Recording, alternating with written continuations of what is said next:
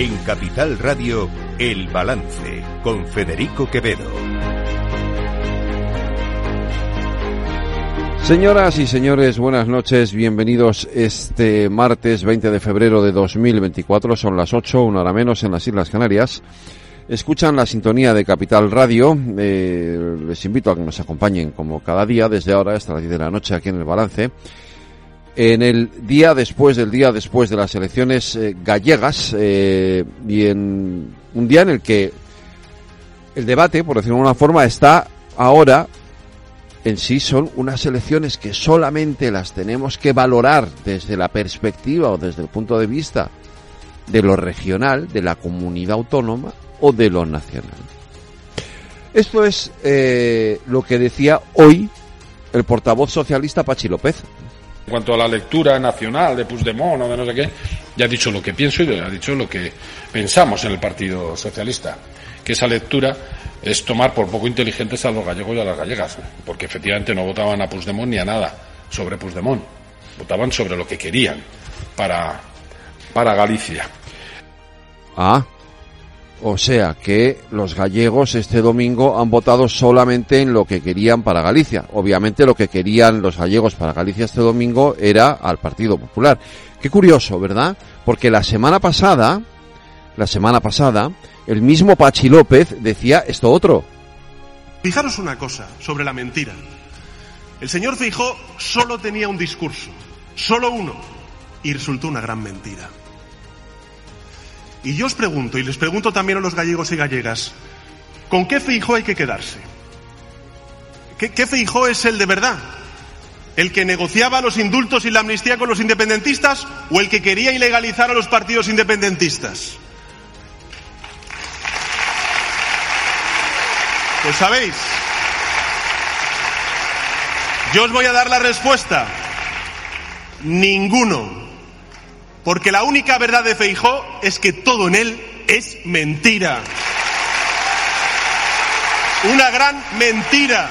Me he equivocado, perdón, quería decir Sánchez, no López. Pero ahora pregunto yo, ¿con qué nos quedamos? ¿Con que esto era un plebiscito sobre Alberto Núñez Feijó? Es decir, que estas elecciones tenían alcance nacional? ¿O con que estas elecciones eran unas elecciones solamente en clave gallega? Que aquí no pintaba nada Feijó, que el que pintaba era Alfonso Rueda. ¿O pintaba Feijó o no pintaba Feijó? ¿O eran en clave nacional o eran en clave gallega?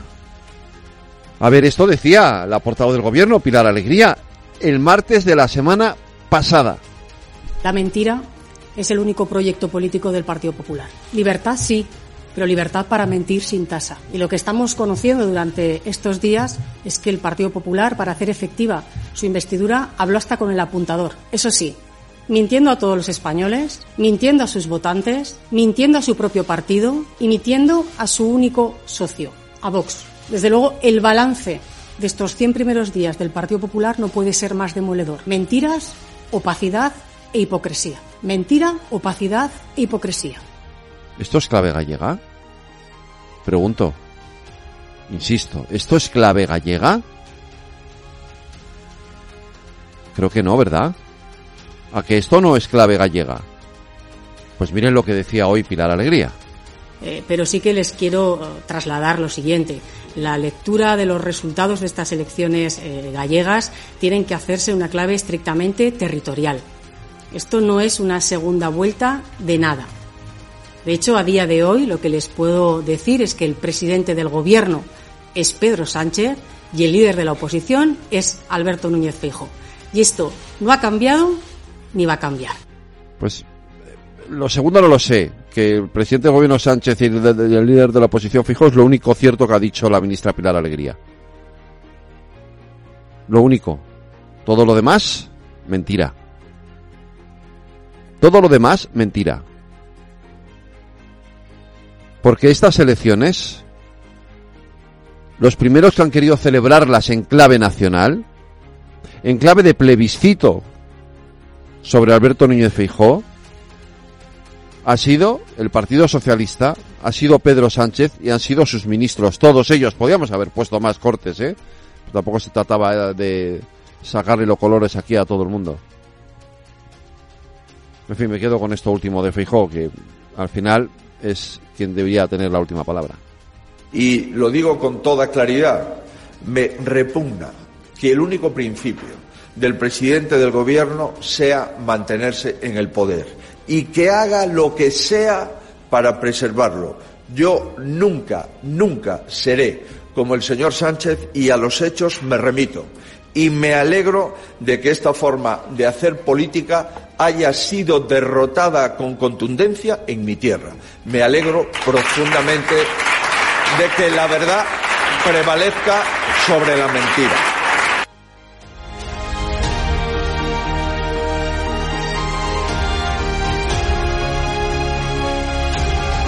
Están escuchando El Balance con Federico Quevedo. Las noticias de El Balance con Federico Quevedo, Aida Esquirej y Lorena Ruiz. Aida Esquirej, buenas noches. Buenas noches. Lorena Ruiz, buenas noches. Buenas Y. Beatriz Miralles, buenas noches. Buenas noches. Feijóo sigue celebrando el resultado de las elecciones gallegas, mientras que desde el gobierno niegan lo que llaman un efecto a nivel nacional. El líder del Partido Popular, Alberto Núñez Feijóo, ha reunido al Comité Ejecutivo Nacional en Génova y se ha reivindicado ante los varones territoriales del partido. Si querían que las elecciones gallegas fuesen un plebiscito sobre mi liderazgo, ahí tienen el resultado del plebiscito. Y si querían que Galicia validase su modelo, ahí tienen el fracaso rotundo del modelo sanchista.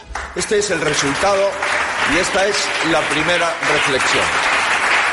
España no está condenada a ser gobernada por aquellos partidos que no creen en ella. Y, por supuesto, tampoco España está condenada a ser gobernada por un partido cuyo único objetivo es mantenerse en el poder.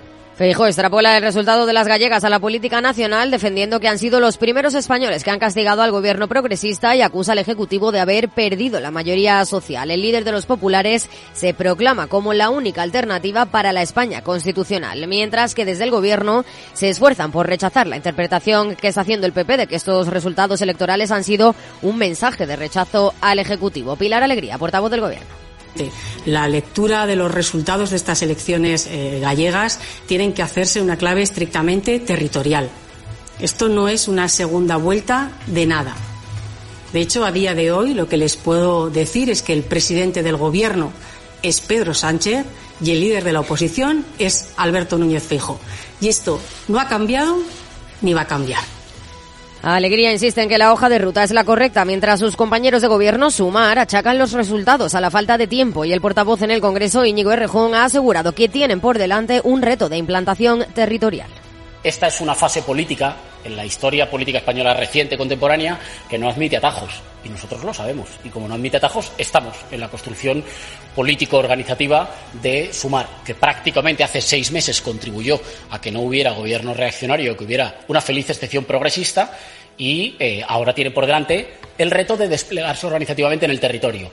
Otra lectura hacen desde el Benega. El portavoz del bloque en el Congreso, Néstor Rego, cree que los nacionalistas gallegos no tienen techo y asegura que nada volverá a ser igual en Galicia. Fuimos capaces de concentrar toda esa ansia de, de cambio y que, como digo, pues nos sitúa como una fuerza al alza que claramente no tiene techo. Aspiramos a seguir eh, creciendo eh, en todos los procesos electorales, pero también creciendo en organización, en apoyo eh, político, en capacidad de intervención eh, social y, por lo tanto, que nos coloca efectivamente como alternativa en los próximos tiempos en nuestro, en nuestro país.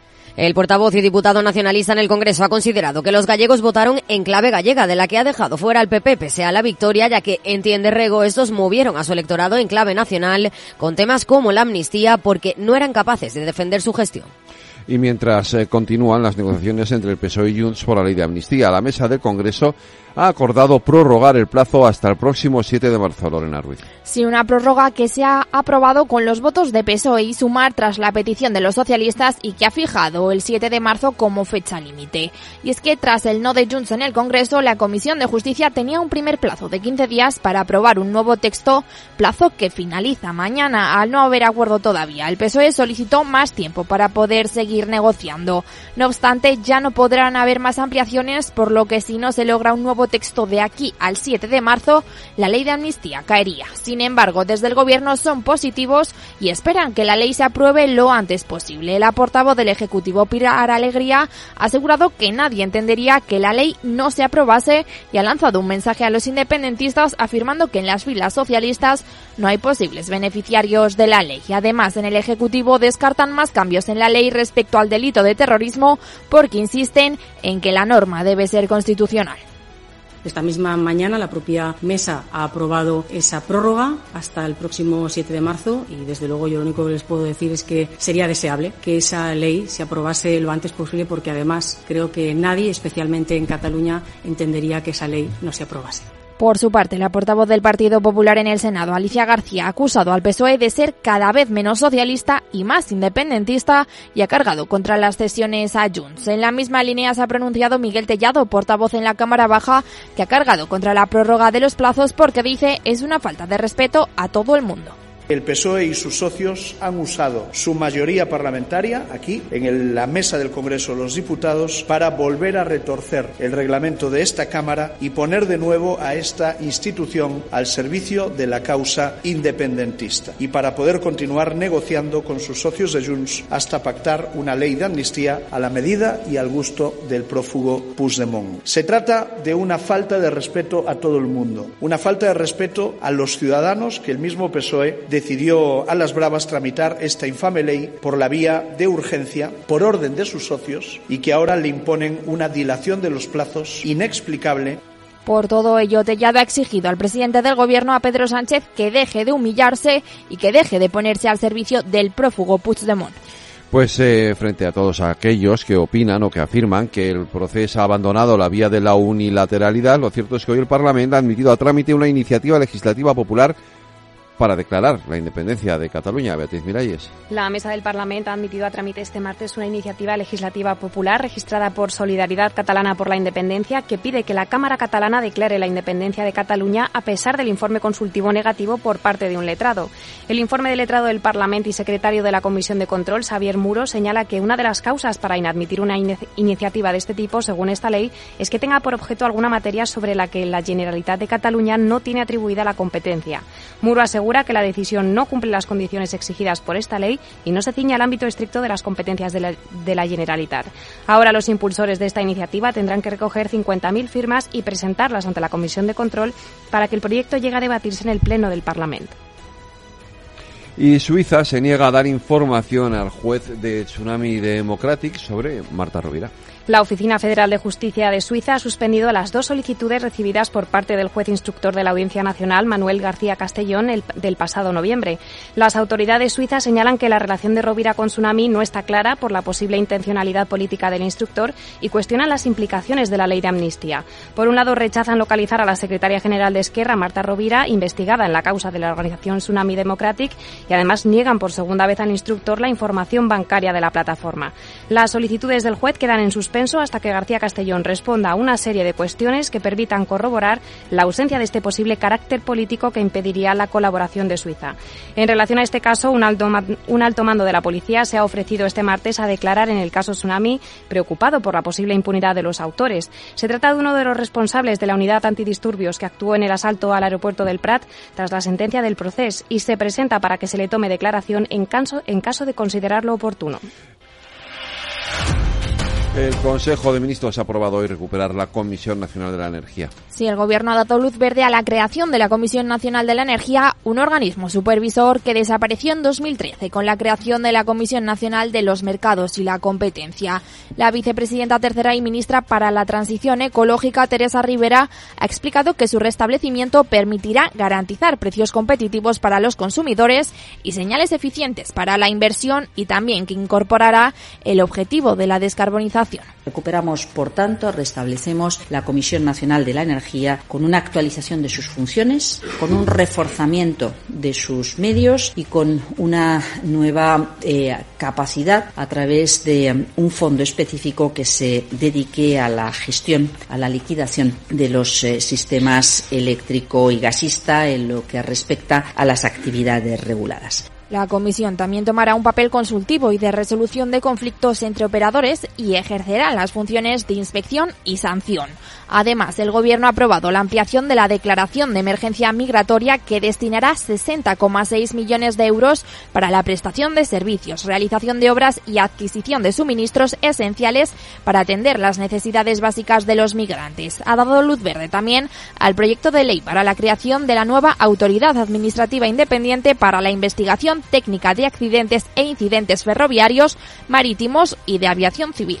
Los fabricantes de coches reclaman un plan de choque para que el vehículo eléctrico arranque en España mientras Pedro Sánchez se compromete a redoblar esfuerzos para apoyar a la industria automovilística. Los fabricantes de automóviles piden una fiscalidad que fomente la electrificación en España y un sistema de gobernanza de la recarga eléctrica que dé tranquilidad a los usuarios. Propuestas del director general de ANFAC, José López Tafal, que también ha reclamado medidas fiscales para empresas y autónomos. La escasa demanda de vehículos electrificados en España es la mayor preocupación actual de los fabricantes que han invertido gran cantidad de recursos en actualizar sus líneas de producción y reclaman medidas más efectivas para que el país recupere terreno frente a sus vecinos europeos. Precisamente el presidente del gobierno, Pedro Sánchez, ha prometido a los fabricantes de coches un nuevo plan de ayudas a particulares para la compra de eléctricos. No ha dado cifras ni detalles, pero ha indicado que el Ejecutivo va a redoblar los esfuerzos y continuar con la colaboración con el sector.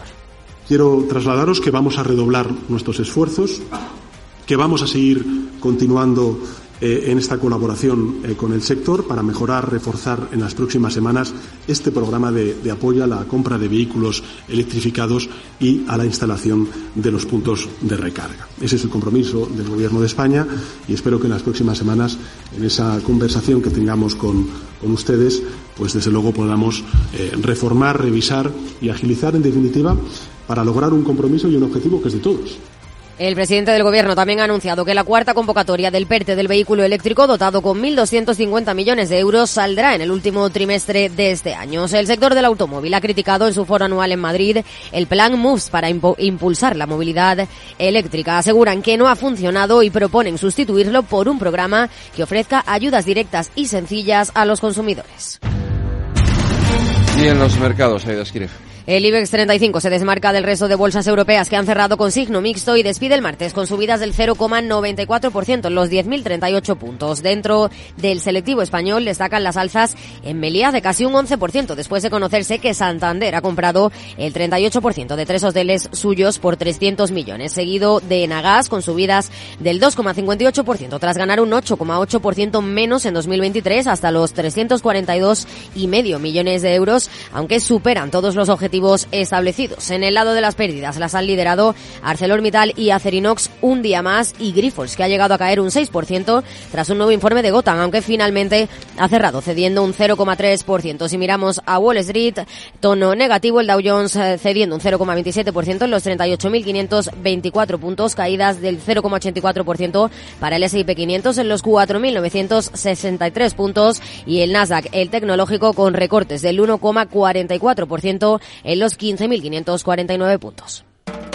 Y como hacemos siempre, Lorena, terminamos en Latinoamérica. Terminamos en Chile porque la justicia ha ordenado reabrir la investigación sobre la muerte del poeta Pablo Neruda, que falleció en extrañas circunstancias y que apuntan a un posible envenenamiento durante la dictadura de Augusto Pinochet. Asegura el tribunal que la investigación no se encuentra agotada porque existen diligencias precisas que podrían aportar al esclarecimiento de los hechos.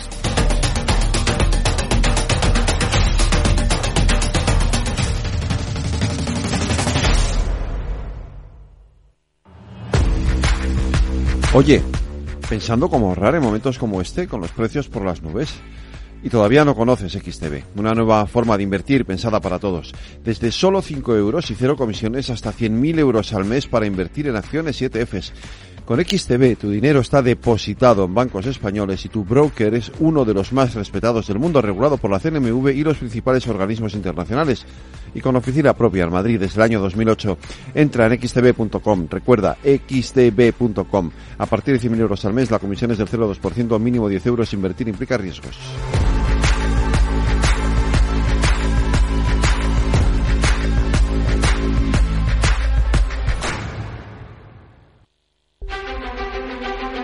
Cada día en el balance nos detenemos en lo más destacado de la actualidad económica y lo diseccionamos en la lupa de Laura Blanco. Laura Blanco, buenas noches. Buenas noches, Federico. A ver, yo no sé si esto es la historia de una fusión largamente anunciada, pero casi, ¿no? Porque 20... Dos años, ¿eh? Sí, sí, dos años llevamos. Prácticamente, no llega, pero, pero casi, dos años. Eh, pero por fin se ha aprobado y se convierte, eh, bueno, hablamos de esa fusión de Orange y Más Móvil, que la convierten en la primera operadora en España, por lo menos. Sí, sí. Bueno, y ha tardado tanto precisamente porque lo que haces es eliminar a un actor del mercado y el miedo de Bruselas era que restringiera la competencia, quitara operadores y cuando hay menos operadores en un mercado, ¿qué pasa? Que tienen más capacidad de fijación de precios y que por lo tanto perjudicase a, a los consumidores. Lo que pasa es que, a ver, aquí hay dos claves. Una, las condiciones que, pone que han ofrecido, ¿no? Tanto Orange como Más Móvil por su parte. Y otra, la, la, visión que hay de Telecos. Porque efectivamente, como tú dices, la unión de Orange Más Móvil hace que nazca en España la mayor operadora, incluso por encima de Telefónica, que este año, por cierto, cumple 100 años. Pero fíjate que Telefónica, en sus múltiples declaraciones Payete, eh, ellos son partidarios a que se produzcan fusiones como estas. ¿Por qué? Porque el sector de las telecos en general en Europa lamenta que el sector esté tan atomizado, que haya tal barbaridad, tal cantidad de operadoras de telecomunicaciones. ¿Por qué decimos que hay muchas? Porque si nos comparamos con lo que hay en Estados Unidos, en Estados Unidos no llegas a una decena, en Europa tienes varios cientos de operadoras. Bien, eh, esto que hace que al ser tan pequeñas, por velar por la competencia, las empresas de telecos no tengan tanto músculo, estén muy endeudadas. Y tú sabes quiénes son las grandes rivales a la hora de invertir y gastar dinero de las operadoras de telecos. Las tecnológicas que hacen caja, clean clean, y están haciendo dinero gracias a la red que han tirado las operaciones de las operadoras de telecos. ¿Qué quieren las telecos? Que eh, Bruselas permita más operaciones para que haya una concentración en el sector, para que tengan más músculo financiero y para que puedan ser más fuertes. Y esta es una realidad que puso en evidencia y que recordó la entrada de dinero árabe en Vodafone por un lado y en Telefónica por otro con el caso de STC. Es lo que ha avivado la realidad. Oye, es que como no seamos más fuertes, más grandes, pueden venir empresas de fuera y comprarnos. Bien, este es el contexto en el que finalmente, y después de varios estudios, Bruselas da el ok a la operación Orange Más Móvil. ¿Y cómo lo da? Bueno, pues hay un tercero. Eh, Eso te iba a preguntar. El tercero en, discordia, sí. Exacto, se llama Digi, es rumano y es un operador móvil virtual. ¿Esto qué quiere decir? Que él no tiene red, eh, eh, Digi no tiene red, la tiene que alquilar, en este caso se la alquila a Telefónica, y entonces lo que dice Bruselas Orange Más Móvil parte de vuestras frecuencias se las cedéis a Digi, de tal manera que como es el principal operador móvil virtual ya va a poder tener su propia red y allá donde no llegue esa red que vosotras le tenéis que vender porque os tenéis que desprender de activos, que Digi decida si ahí no llega o se la sigue alquilando, sea telefónica o sea a Vodafone. Bruselas que entiende, permito la fusión de Orange y Más Móvil, pero al permitir que haya una compra de Digi de parte de la red que estas dos empresas van a vender, meto un jugador más potente en escena que no va a tener que alquilar toda la red eh, con la que está operando en este momento, que es el caso de los operadores móviles virtuales. Se cuadra todo el círculo. Hemos tardado dos años, la regulación está por el medio. Cuando dicen que Europa va despacio, bueno, teóricamente Europa vela por nosotros los consumidores y por los oyentes, Federico, para que haya competencia y ahora no suben los precios. La gran pregunta es, ¿habemos fusión, habemos operación? Subirán los precios de las telecomunicaciones en el siguiente capítulo. Bueno, de entrada hay uno que desaparece, que es Yoigo, ¿no? sí, sí, sí, claro, claro, claro, claro, claro, claro. Pero por eso la importancia de Digi de cederle parte de las frecuencias, bueno, cederle, venderle, y ahí va a haber una transacción de cederle parte de, las frecuencias para que Digi, que está creciendo de manera eh, extraordinaria en nuestro país, tenga una presencia como operador tal cual con su propia red, ¿no? Eh, bueno, pues veremos. En la crisis financiera los servicios de telecomunicaciones fueron deflacionistas eh, directamente. Y en medio de todo esto, la semana pasada se filtró a Reuters el libro blanco que prepara Bruselas sobre, sobre el sector de las telecos, a donde se apunta que sí que van a levantar la mano en el control de, las fusiones, no que no las vayan a controlar, sino que no van a ser tan estrictos porque las operadoras de telecos necesitan ser más fuertes. Bueno, ya sabes tú que esto es un asunto que nos trae reiteradamente en la tertulia económica, lo insiste mucho a más Judith Arnal en que efectivamente hay que reformar el, el, mercado de las telecos en Europa y que ahora y que es eh, muy necesario hacerlo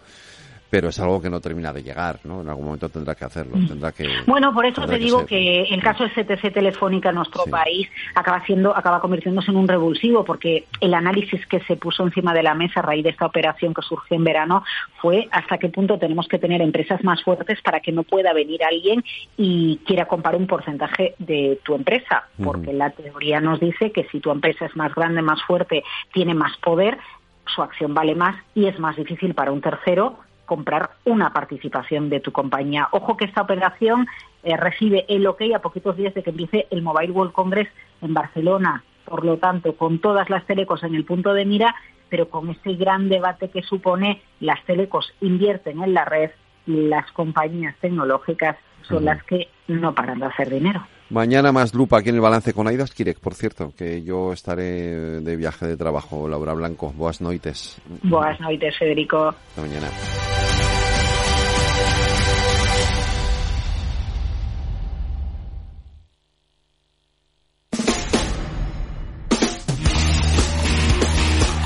El balance de los deportes con Paco Lloret. Paco Lloret, buenas noches. Hola Federico, saludos muy buenas. A ver, tenemos que ir muy rápido. ¿Por qué? Te voy a decir por qué. Porque Lorena Ruiz se tiene que ir corriendo a casa a ver el partido de la Leti. Y si no se va, me la cargo yo. Hombre, la, eh, entiendo perfectamente, sintiendo lo, que, yo también, lo que ella siente. Pero bueno, en fin, eh, vamos primero con lo de ayer y ahora vamos a lo de hoy. Pues mira, ayer te dije a, estas horas, un poquito más tarde quizá, que iba a ser un gran partido. No defraudó. Cinco goles, alternativas. El Girona es un equipo mm, desinhibido, quizá excesivamente confiado. Ayer pagó muy caro sus errores en defensa. Además, enfrente hay una Atleti que está en estado de gracia y que juega muy, muy bien, con mucha intensidad, muy listo. Berenguer fue el hombre del partido, marcó dos goles. Y bueno, y el Atlético aspira a la Champions con todas las de la ley. El Girona lleva siete goles en dos partidos encajados y dos derrotas seguidas, cosa que no había pasado en toda la temporada. Pues eh, eso pues por lo que respecta a ayer y hoy tenemos Champions. Tenemos un partidazo, esa es la realidad. Ese Inter Atleti eh. bueno, el Inter, te recuerdo que es el actual subcampeón del torneo, fue, finalista, es líder de la Serie A, eh, tiene un equipo fantástico. Eh, bueno, destaca, por ejemplo, ¿te acuerdas de Turam, el hijo, pues su hijo que, aquel jugador que estuvo en el Barça, juega ahora ah. en el Inter, está Lautaro Martínez, está Kalanoglu, Varela, Darmian, De Pavar, jugador, jugadores muy buenos, y Mikitarian también, un jugador fantástico. El Atlético ya tiene alineación te la digo muy, muy rápido. Con Oblak en la portería, Witzel, Jiménez, Mario Hermoso en defensa, en las bandas Molina y Lino, en el centro del campo Saúl, Coque y De Paul, y arriba Marcos Llorente y Grisman. Eh, eso por lo que respecta a hoy y mañana la otra jornada de Champions. Sí, y también te juega el Barça. Sí, bueno, eh, esta noche también eh, hay otro partido de Champions, PSV Eindhoven, Borussia de Dortmund, pero evidentemente nos interesa más el de mañana en el estadio Antiguo San Paulo, Diego Armando Maradona, entre el Barça y el Nápoles. El equipo italiano se ha cargado al entrenador, mm, te lo dije ayer, está en la cuerda floja, pues, pues ya ha caído Mazzarri y el Nápoles yo creo que acude a esta cita en, en muy mala situación anímica. El Barça también tiene sus líos, cada día tiene uno, hoy han habido unas declaraciones muy muy fuertes por parte de De Jong contra la prensa. Eh, bueno, Xavi se ha puesto del lado del jugador. En definitiva, el ambiente está tenso, pero mm, yo creo que el Barça, a pesar de todo, por lo que le sucede al rival, es favorito a pesar de sus eh, irregularidades manifiestas. Antes de irnos al tenis, que hoy hay, que hoy hay tenis, eh, te cuento que Andreas Breme, ¿tú te acuerdas de Andreas Breme? Perfectamente, lo vi jugar con el Real Zaragoza, en los tiempos en que el Real Zaragoza estaba en primera división y, jugaba en Europa. Cuéntanos, eh, Lorena, espera, espera, que nos lo cuenta Lorena, ¿por qué hablamos de Andreas Breme? El alemán que dio el Mundial de 1990 a su selección y que jugó en el Real Zaragoza, como bien ha dicho Paco, ha fallecido a causa de un ataque al corazón a sus 63 años, tal y como ha confirmado su pareja. El lateral fue 86 veces internacional con Alemania y fue el encargado de marcar el penalti que le dio a su país la tercera Copa del Mundo ante la Argentina de Maradona. A nivel de clubes pasó por el Bayern de Múnich, ganó una Bundesliga con el Kaiserslautern y brilló también en el Inter de Milán, ganando la Serie A en 1989 y la Copa de la UEFA en 1991. Además, pasó de manera breve por el fútbol español jugando una temporada en Zaragoza. Pues fíjate, yo del Zaragoza no lo recuerdo, pero de aquel partido contra Argentina sí. Yo me acuerdo muy bien de aquella final, no fue muy vistosa, y sobre todo en ese mundial hubo un duelo, curiosamente, fíjate, donde va a jugar esta noche el Atlético en San Siro, en Milán, se enfrentaron Alemania y Holanda. En Alemania estaban tres jugadores del Inter, del rival hoy del Atlético, que te acordarás de ellos, uno era Andreas Breme, el otro era eh, Lothar Matthaus, y el otro era Jürgen Klinsmann, y por parte holandesa había tres del Milan, que también te acordarás porque eran Rijkaard, Gullit y Van Basten. Efectivamente. Y quedaron 2-2. Fue uno de los mejores partidos de aquel Mundial. Pues, eh, y luego a las 11 tenemos a Carlitos Alcaraz, ¿no? Sí, señor. Debuta en Río de Janeiro contra, contra Tiago Monteiro, 11 hora peninsular española. Pues eh, mañana más deportes, aquí en el balance, contigo, con Paco y contigo, Lorena. Un abrazo, hasta mañana. Hasta mañana, un abrazo. Si te gusta el pádel, en Capital Radio tenemos tu espacio. Todos los martes a las 22 horas saltamos a la pista para contarte la actualidad del World Padel Tour, los torneos amateur, las novedades de las marcas y toda la actualidad relacionada con el segundo deporte más practicado de España. Esto es Padel, los martes a las 10 de la noche en Capital Radio. Salud, entrenamiento, actividad, nutrición, forma física. Como siempre decimos en el chico del chándal, ejercicio es medicina. El chico del chándal, con Alejandro Mazón y el equipo de Cuídate Deluxe, los martes en el balance, aquí en Capital Radio.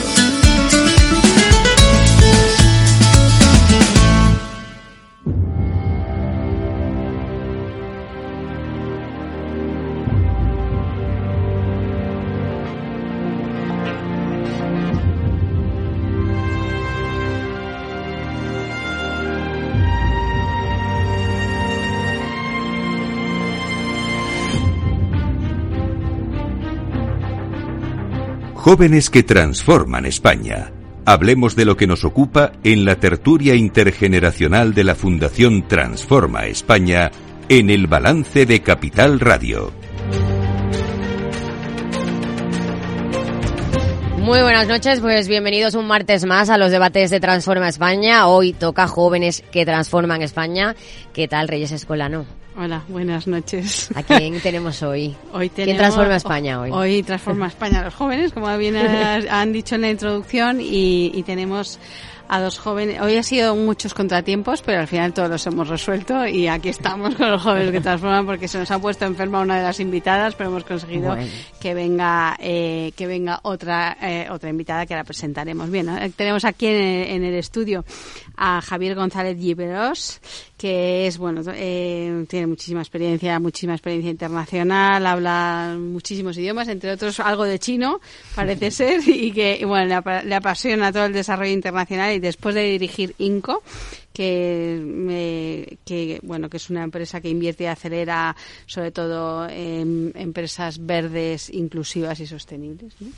Em, eh, ha liderado alianzas para la Fundación Generation Spain y actualmente trabaja en Microsoft como eh, eh, Social Impact Manager para EMEA, o sea que mm, desde hace poquitos, pero para Microsoft, Microsoft Philanthropies. Y lo compagina con sus proyectos sociales, que tiene varios, uno como es Jamming for Good, que luego nos contará, y otro Artisans, que es con artesanos en Marruecos y tal, que tienen, la verdad son eh, proyectos que hemos estado mirando y súper interesantes. Y al otro lado, porque está en Barcelona, tenemos al otro lado del teléfono tenemos a, Cristina, a Cristina Tabuenca, que es la responsable de alianzas corporativas en Open Cultural Center. Es una ONG eh, activa en, Grecia y en España de inserción laboral de personas refugiadas y migrantes. ¿Y cómo lo hacen? Pues a través de formación y, información para el empleo y también eh, les dotan de actividades culturales. Y el rol de Cristina es establecer alianzas con empresas para buscar financiación, punto uno, para buscar oportunidades de empleo para estas personas y, para hacer voluntariado en las empresas que les ayudan al proyecto. ¿no? Entonces, bueno, pues tenemos, vamos a hablar de qué. Pues vamos Eso a hablar te iba a decir que no lo he dicho, que hoy es el Día Mundial de la Justicia Social. Correcto, entonces nos, nos parecía que era oportuno hablar del tema de justicia social, en un ámbito sobre todo, que es en el que están Cristina y Javier, pero, pero bueno, eh, me parecía importante hablar de este tema en un día como hoy, ¿no? Eh, todos son del equipo de Nova y gracias a Nova una vez más por, por proporcionarnos estos jóvenes que transforman y, empezamos. Pues Cristina, Javier, bienvenidos, ¿qué tal?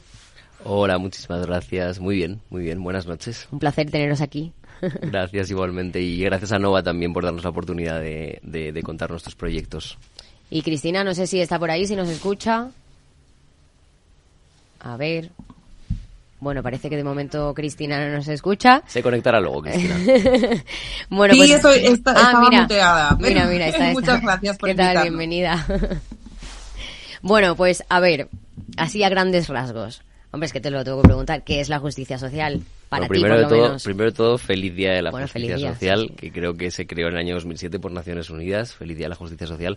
La justicia, la justicia social es un concepto como muy, digamos, high level, ¿no? Y a mí me da miedo definir eh, a mi edad justicia social. Pero lo que yo entiendo por justicia social es eh, la igualdad de oportunidades para todas las personas, vengan de donde vengan, de la circunstancia que venga, para poder conseguir aquello que se propongan. Yo, yo, yo concibo la justicia social así.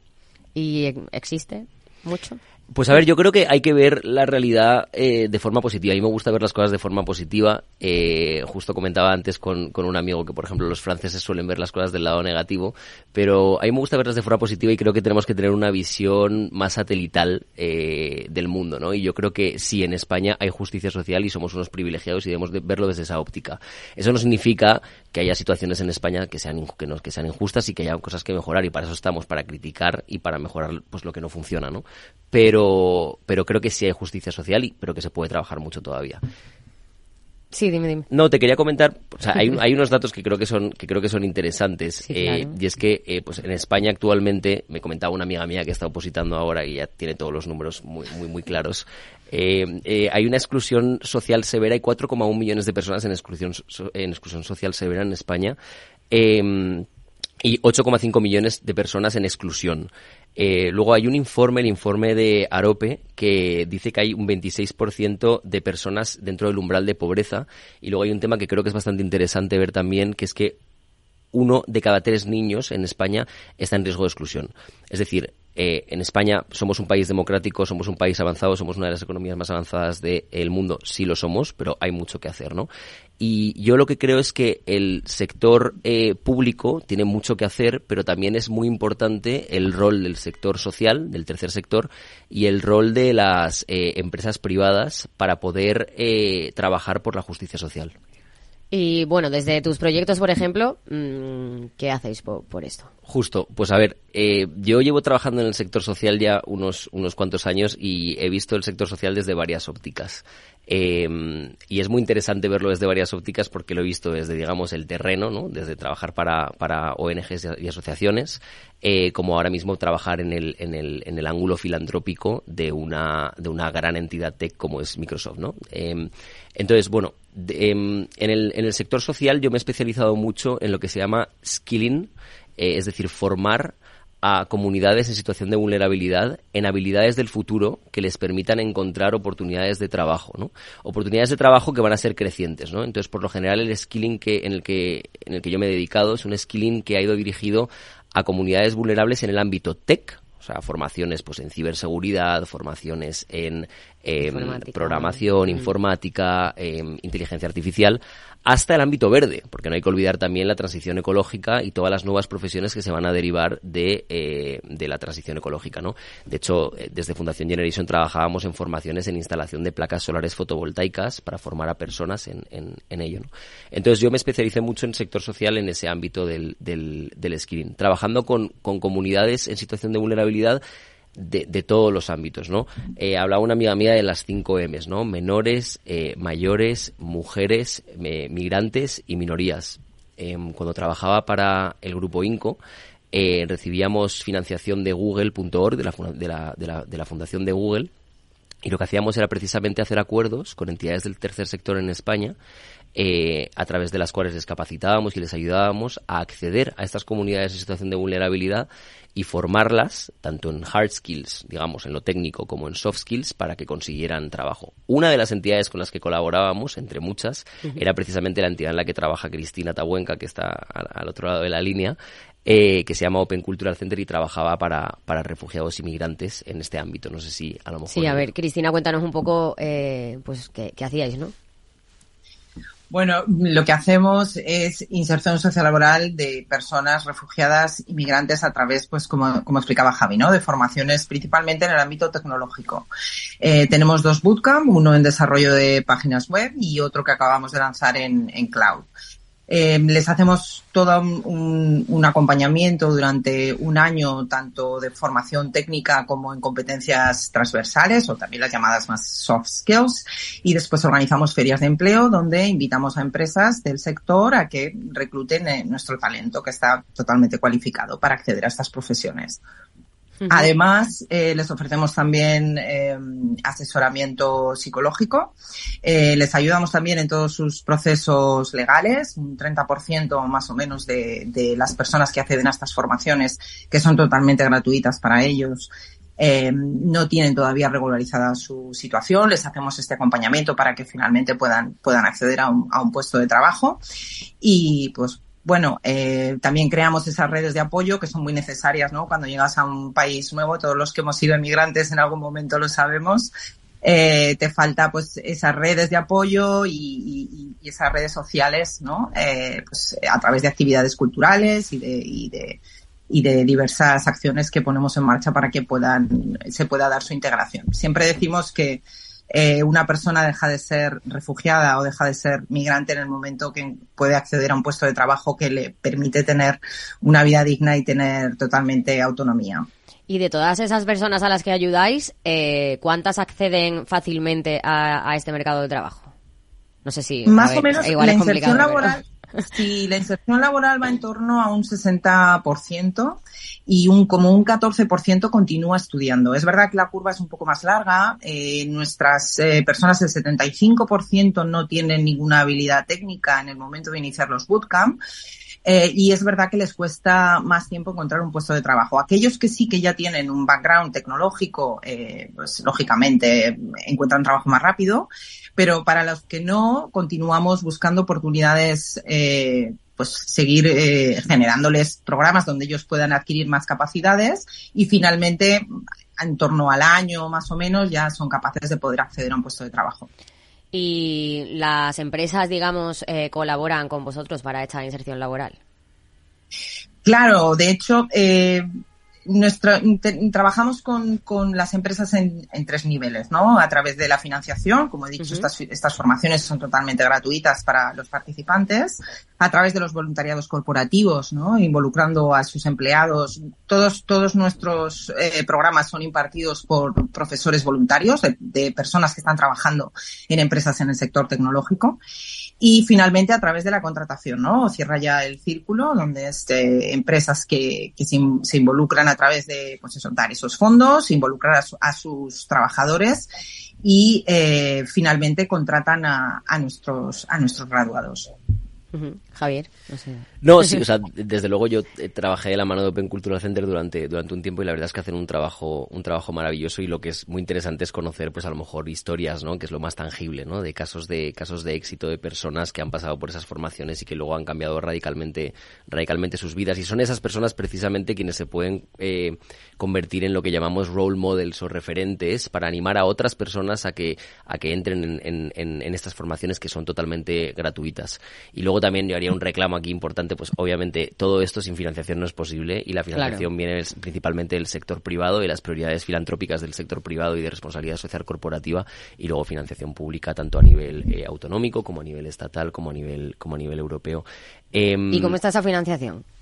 Eh, pues a ver, yo precisamente actualmente lo que trabajo es en Microsoft Philanthropies, ¿vale? que es la rama filantrópica de Microsoft, que, que, que, yo creo que no hay que confundir con la Bill y Melinda Gates Foundation, que mucha gente eh, confunde. Eh, Microsoft Philanthropies es la rama de responsabilidad social corporativa de Microsoft. Eh, como sabéis, Microsoft fue fundada por Bill Gates y Bill Gates es uno de los mayores filántropos de la, de la historia.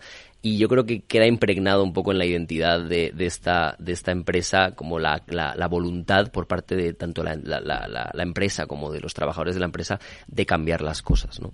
Eh, entonces, bueno, eh, nosotros, yo ahora mismo estoy dando apoyo al equipo filantrópico en Europa, Oriente Medio y, Asia. Y lo que hacemos principalmente, si quieres te lo cuento, creo que es bastante interesante, lo que hacemos principalmente son tres cosas.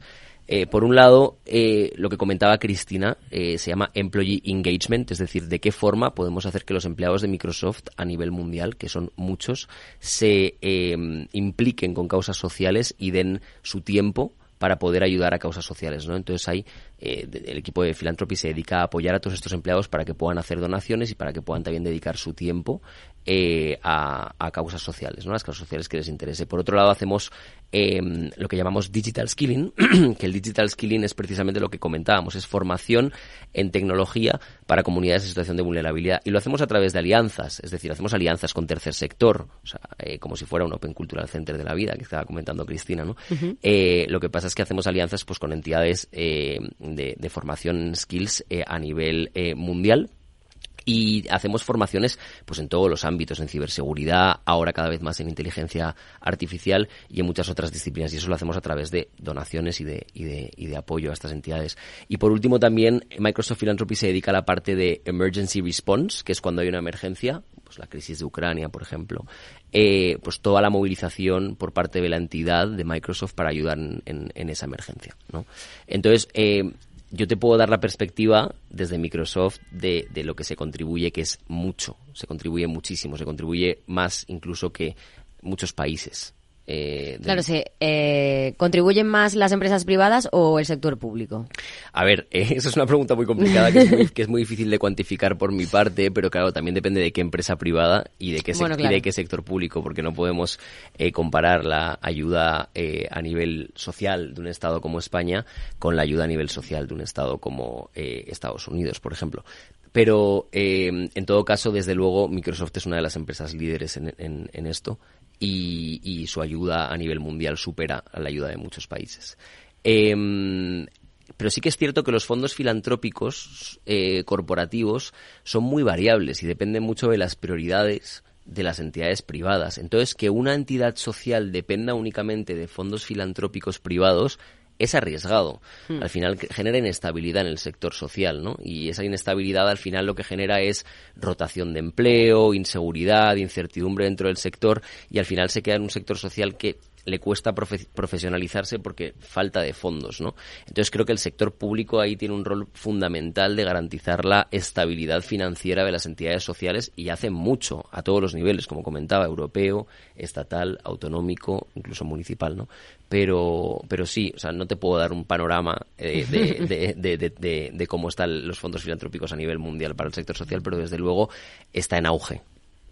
Y sí, cada vez hay más empresas privadas que tienen más en cuenta esta responsabilidad social corporativa, ¿no? Sí, bueno, ya es que simple, o sea, ya solo por lo que es la atracción de talento, O sea, hoy en día la generación Z ya no quiere trabajar en una empresa que haga, o sea, bueno, esto es una afirmación como un poco tajante, pero por lo general la generación Z, eh, a la que no pertenezco, eh, no quiere, no quiere, no quiere, no quiere trabajar en, en entidades que, que, no considere que son responsables con el medio ambiente y con, y con, y con la sociedad, y por tanto ya es un deber por parte de las entidades privadas, eh, eh, pues eh, obviamente hacer acciones eh, sociales y medioambientales positivas, incluso eh, a nivel medioambiental, o sea, cada vez se está fiscalizando más el control medioambiental del impacto medioambiental de las empresas mm. y, por tanto, es muy importante que las empresas tengan una estrategia clara de responsabilidad social corporativa. Y no solo las grandes empresas, también las empresas pequeñas y medianas deberían sí. hacer ese cambio.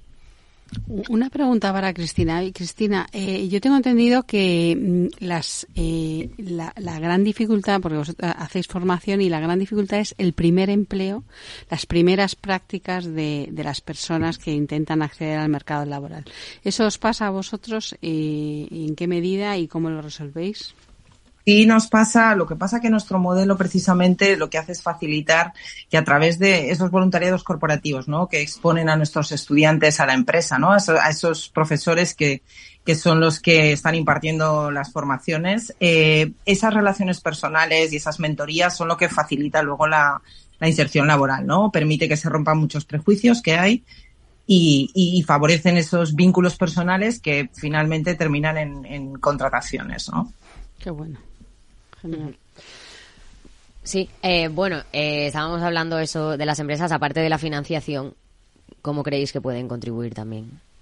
Bueno, de bueno, financiación y, y, también prestando apoyo a, de a formación. ¿no? De muchísimas formas. Eh, yo creo, y probablemente Cristina esté de acuerdo conmigo, en que uno de, los, de, de, de las cosas que más puede aportar el sector privado también es en, en, en talento humano, ¿no? O sea, al final es súper importante eh, que, que, personas especialistas en cada uno de los sectores en los que trabaja puedan acompañar a personas en situación de vulnerabilidad en su búsqueda de empleo o en su cambio de vida para poder eh, ayudarles a que tengan las herramientas necesarias para poder insertarse en el mercado laboral en este caso, ¿no? Entonces, una de las formas con las que puede ayudar el sector privado muy claras es el capital, el capital eh, humano, ¿no?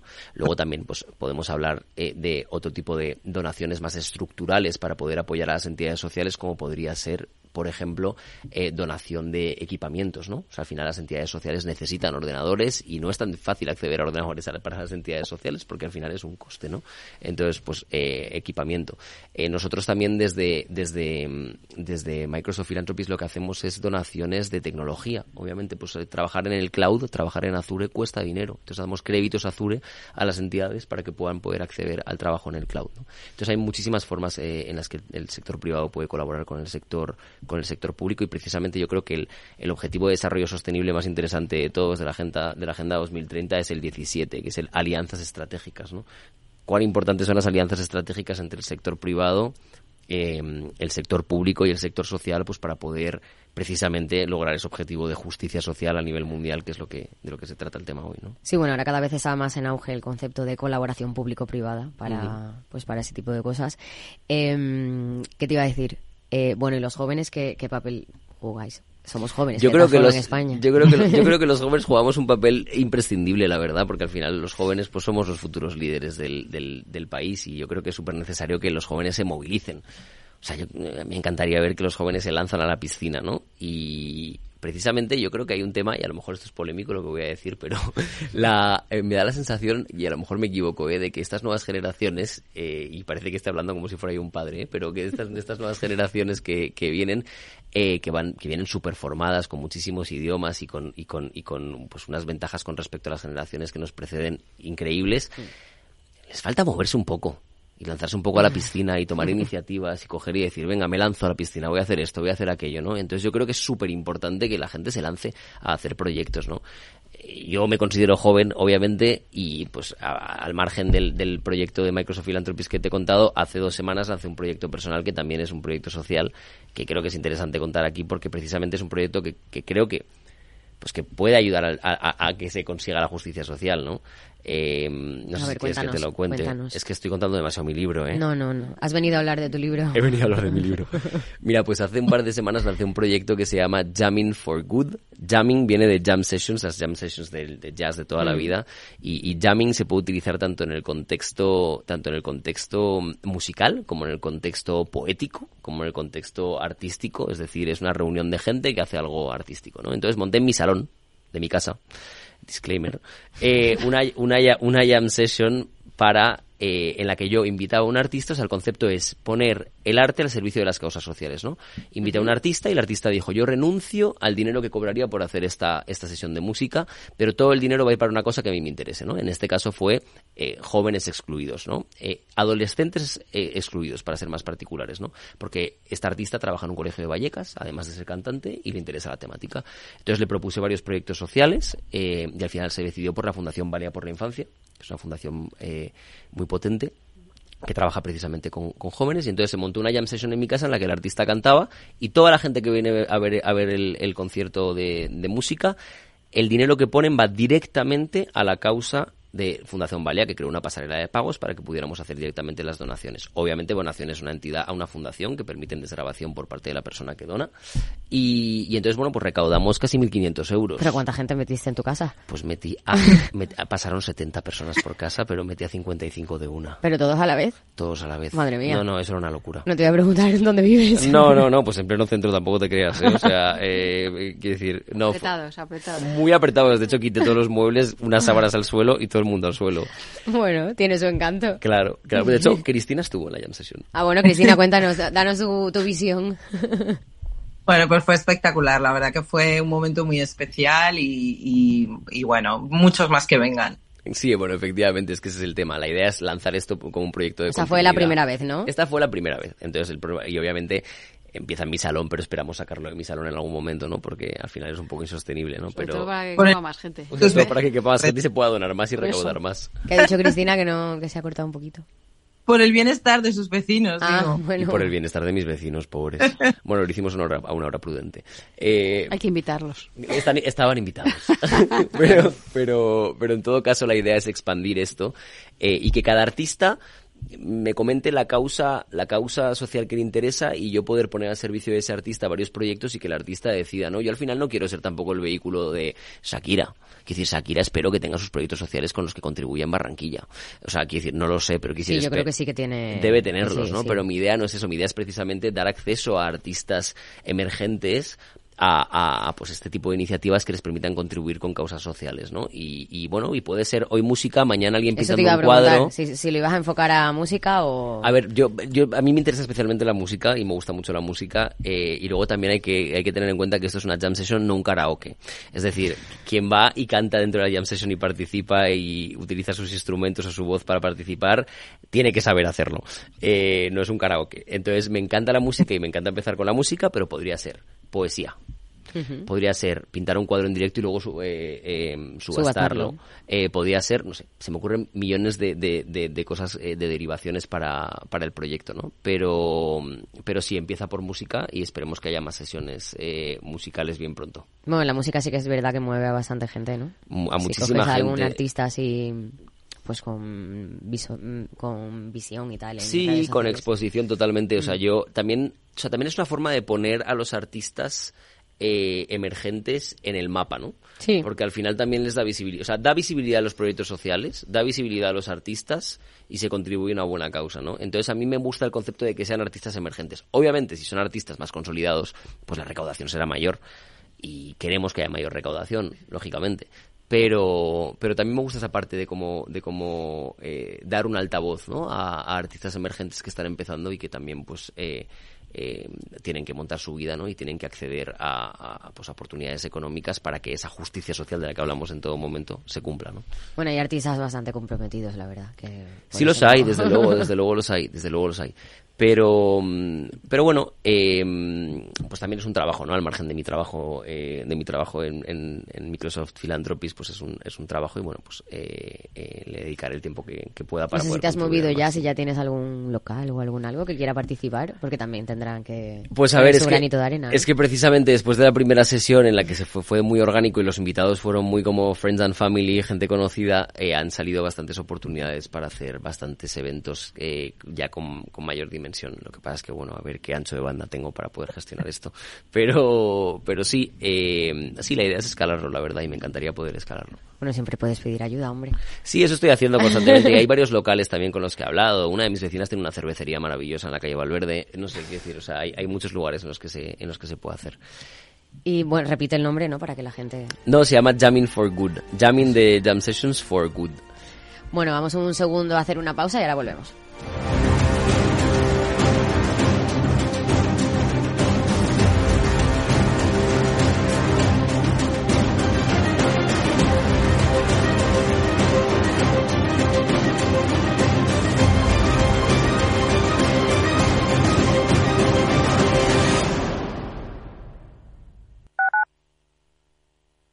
Capital Radio 103.2 Descubre el lado más verde de la economía y las empresas en una nueva newsletter de Capital Radio. Todas las claves de la semana sobre ESG en un mismo sitio.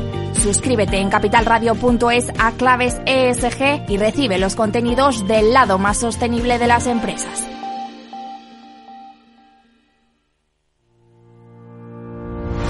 Los miércoles a la una de la tarde en Capital Radio, Gestión del Talento. El escaparate de la formación para el empleo. Expertos formadores, agentes sociales y representantes de la Administración se dan cita en este espacio para impulsar el valor de la formación y el talento. Un espacio de Fundae, la Fundación Estatal de Formación para el Empleo, dirigido por José Joaquín Flechoso.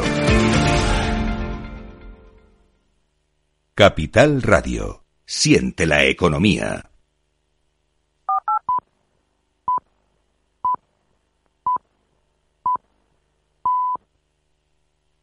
Transforma España.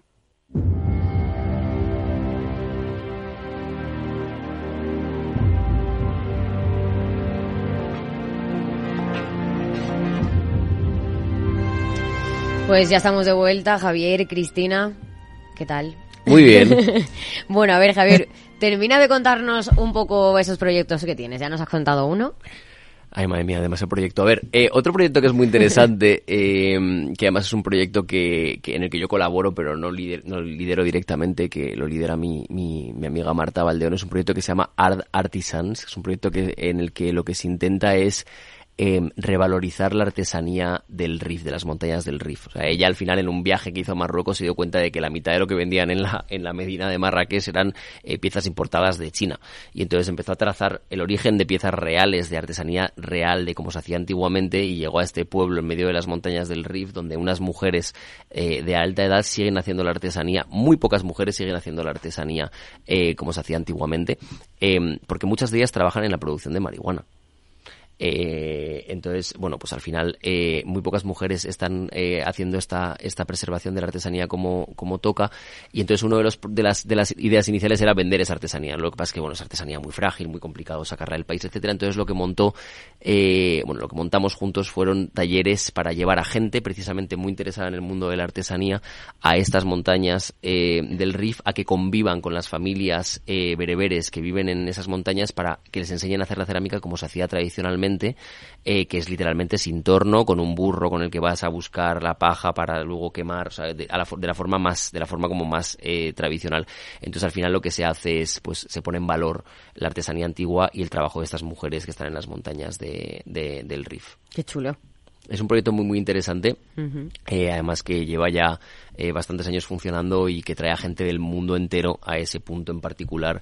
que se llama Einbusrik el sitio, o sea, está, eh, hay que coger un vuelo a Fez eh, para llegar hasta allá y, la verdad es que ahora justo acaba de hacer una ampliación de las instalaciones que tiene ahí para que las personas se puedan quedar de forma, de más cómoda y por tanto pues va a ser más fácil para que haya más residencias de artistas que puedan eh, precisamente aprender a hacer la artesanía como se hacía, como se hacía antiguamente.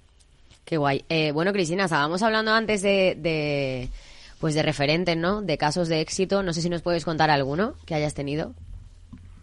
Sí, bueno, muchos. A ver, te podría contar historia. Bueno, para esto casi, casi podríamos tener un programa solo de casos de éxito, pero sí, eh, hay una historia muy interesante eh, de una estudiante. No quiero dar nombres porque no, no, no, no hace falta, no hace falta. Pero sí, de, bueno, es una chica que llegó a Barcelona hace unos tres años y ella trabajaba en la restauración, bueno, era chef en concreto y ahora mismo trabaja como diseñadora de páginas web en una de las, de las eh, empresas más relevantes ¿no? del ámbito tecnológico en Barcelona. eh, y te podría contar bueno, muchas alguno más, alguno más. más, alguno más, pues eh, bueno, tenemos también algún caso de, bueno, un chaval que, que venía del ejército colombiano y y que actualmente es eh, un project manager de otra empresa también bastante relevante que es eh, bueno New Relic en este caso es uno de nuestros de nuestros financiadores eh, que está también también llevando proyectos en el ámbito tech y es que son tantos que no, no te podría decir bueno, me alegro, me alegro de que sean tantos. Y precisamente, bueno, al margen del, al margen del, del colectivo de migrantes, eh, refugiados y demandantes de asilo, en el marco de mi trabajo como responsable para España de, de, INCO, de la, de la entidad que ha presentado antes, antes Reyes, eh, trabajábamos con muchísimos otros colectivos en situación de vulnerabilidad, ¿no? Eh, y hay casos de éxito en todos ellos, ¿no? Yo creo que es importante eh, como poner en valor el pedazo de trabajo que hace el sector social en muchos casos, ¿no? Y bueno, en el ámbito de mi, de mi, de mi trabajo en INCO trabajábamos, por ejemplo, con la FELGTB, la Federación Estatal de Lesbianas, Gays, Transexuales, Bisexuales, Intersexuales, eh, Plus, eh, eh, en la formación de mujeres trans en tecnología en particular en un programa en un programa que se llama Yes We Trans eh, las mujeres trans se, encuentran con dificultades para el acceso al mercado laboral eh, infinitamente mayores pues que, que las mujeres cis y, bueno, tiene muchísimas más eh, dificultades eh, en, la vida en general y este programa lo que hacía precisamente era fomentar que las mujeres trans a través de la formación eh, pudieran acceder a trabajo en tecnología. lo mismo te podría decir con, con, la minoría étnica gitana, con la etnia gitana. La Fundación Secretariado Gitano hace un trabajo espectacular con, con, con, la minoría gitana en España y precisamente desde INCO trabajábamos con, con la Fundación Secretariado Gitano y hay muchísimas, muchísimos casos eh, de éxito no sé si, si bueno, si los oyentes son, son, son conscientes de que el, colectivo gitano es un, es un, colectivo que tiene también muchísimas dificultades, em, eh, incluso para, pues, a la hora de acabar los estudios y, bueno, es, es, es eh, un colectivo muy discriminado en España y bueno, a través de las formaciones que, que hacíamos en, en INCO, sponsorizadas por, pues, por, grandes financiadores, pues logramos que em, algunas mujeres gitanas pudieran insertarse en el mercado laboral en el ámbito tech, ¿no? El famoso caso de, de Alba Bermúdez, que Alba Bermúdez eh, trabaja actualmente en la Fundación Secretariado Gitano como IT Support Specialist eh, y bueno, cambió su vida radicalmente a través de una de las formaciones que, que hicimos con ella. Pero bueno, eh, de nuevo, minoría gitana, eh, como comentaba antes, minoría trans, pero muchos otros eh, colectivos eh, con los que trabajan entidades sociales que me gustaría nombrar porque hacen un trabajo estupendo, como puede ser mm. la Fundación Splay en Barcelona, que trabaja con jóvenes en situación de vulnerabilidad, también trabaja con migrantes, Factoría F5, que precisamente también se dedica a a enseñar, eh, a programar a, también migrantes, refugiados y jóvenes en situación de vulnerabilidad, pues podríamos hablar de Fundación Tomillo, de Norte Joven eh, y de muchísimas otras entidades, eh, la FAD Juventud y muchísimas otras entidades que están trabajando precisamente para ayudar a personas a que accedan a esa movilidad económica, ¿no? movilidad económica que les permita pues tener un, un nivel de vida digno en España. Y un futuro, claro. Cristina, ¿tú también has trabajado con mujeres? con este tipo de colectivos que comentaba?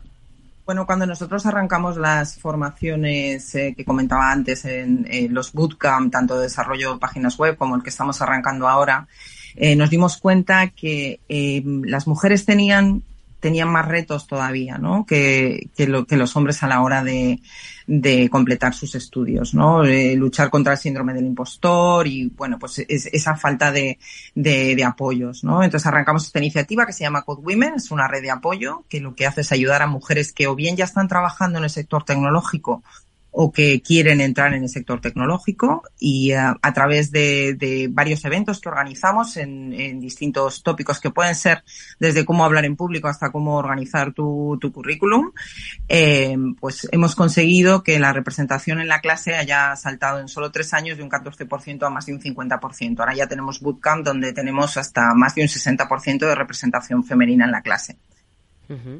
Qué bien. Precisamente en el ámbito de, la paridad de género, eh, también yo creo que es importante destacar que desde Microsoft Philanthropies todos los programas que financiamos requieren que, el, que como, como, como mínimo un 50% de los participantes sean mujeres.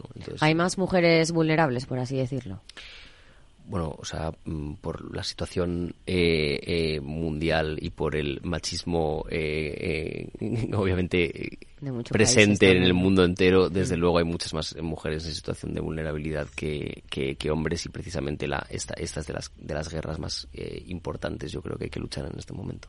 Hoy, por ejemplo, también hemos conocido un dato de brecha salarial aquí en España. Entre...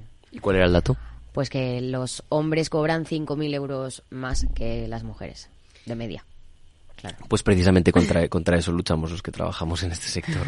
contra eso lucha eh, Cristina y, lucho yo. Eh, bueno, de hecho, sí, las líneas que tenemos ahora en, en Code Women es precisamente ayudar a las empresas a, implementar y a mejorar sus planes de igualdad y de inclusión. ¿Y, ¿Y cómo va eso? Bueno, pues eh, lo que hacemos es eh, a través de identificar las necesidades que tienen ¿no? en sus plantillas. Ahora sí que estamos viendo y tenemos más demanda cada vez de empresas que quieren alcanzar una paridad ¿no? del 50%. Bueno, Organizamos hay una ley que les obliga un poco, ¿no? Sí, exacto. Todas las empresas que tienen más de 50 empleados están obligados a, tener eh, unos ratios de, de igualdad de género, ¿no? Entonces, en eso trabajamos con ellos para ayudarles a alcanzar esos ratios. Eh, Javier, hablabas antes de movilidad. Sí, bueno, precisamente el término de la movilidad económica es un término que también creo que Cristina tiene bastante eh, incrustado en su en su en su carrera profesional porque justo ambos coincidimos en nuestra experiencia profesional en la fundación Generation Spain que es una fundación creada por McKinsey eh, creada por McKinsey, em, em, que precisamente trabaja para la, para la movilidad eh, social. ¿no? Eh, lo que hacen es, pues lo que os estábamos contando, formar a colectivos en situación de vulnerabilidad en skills del futuro, verdes o tecnológicos, para pues, ayudar a que las personas puedan, puedan prosperar ¿no? y puedan obtener esa movilidad económica que comentábamos.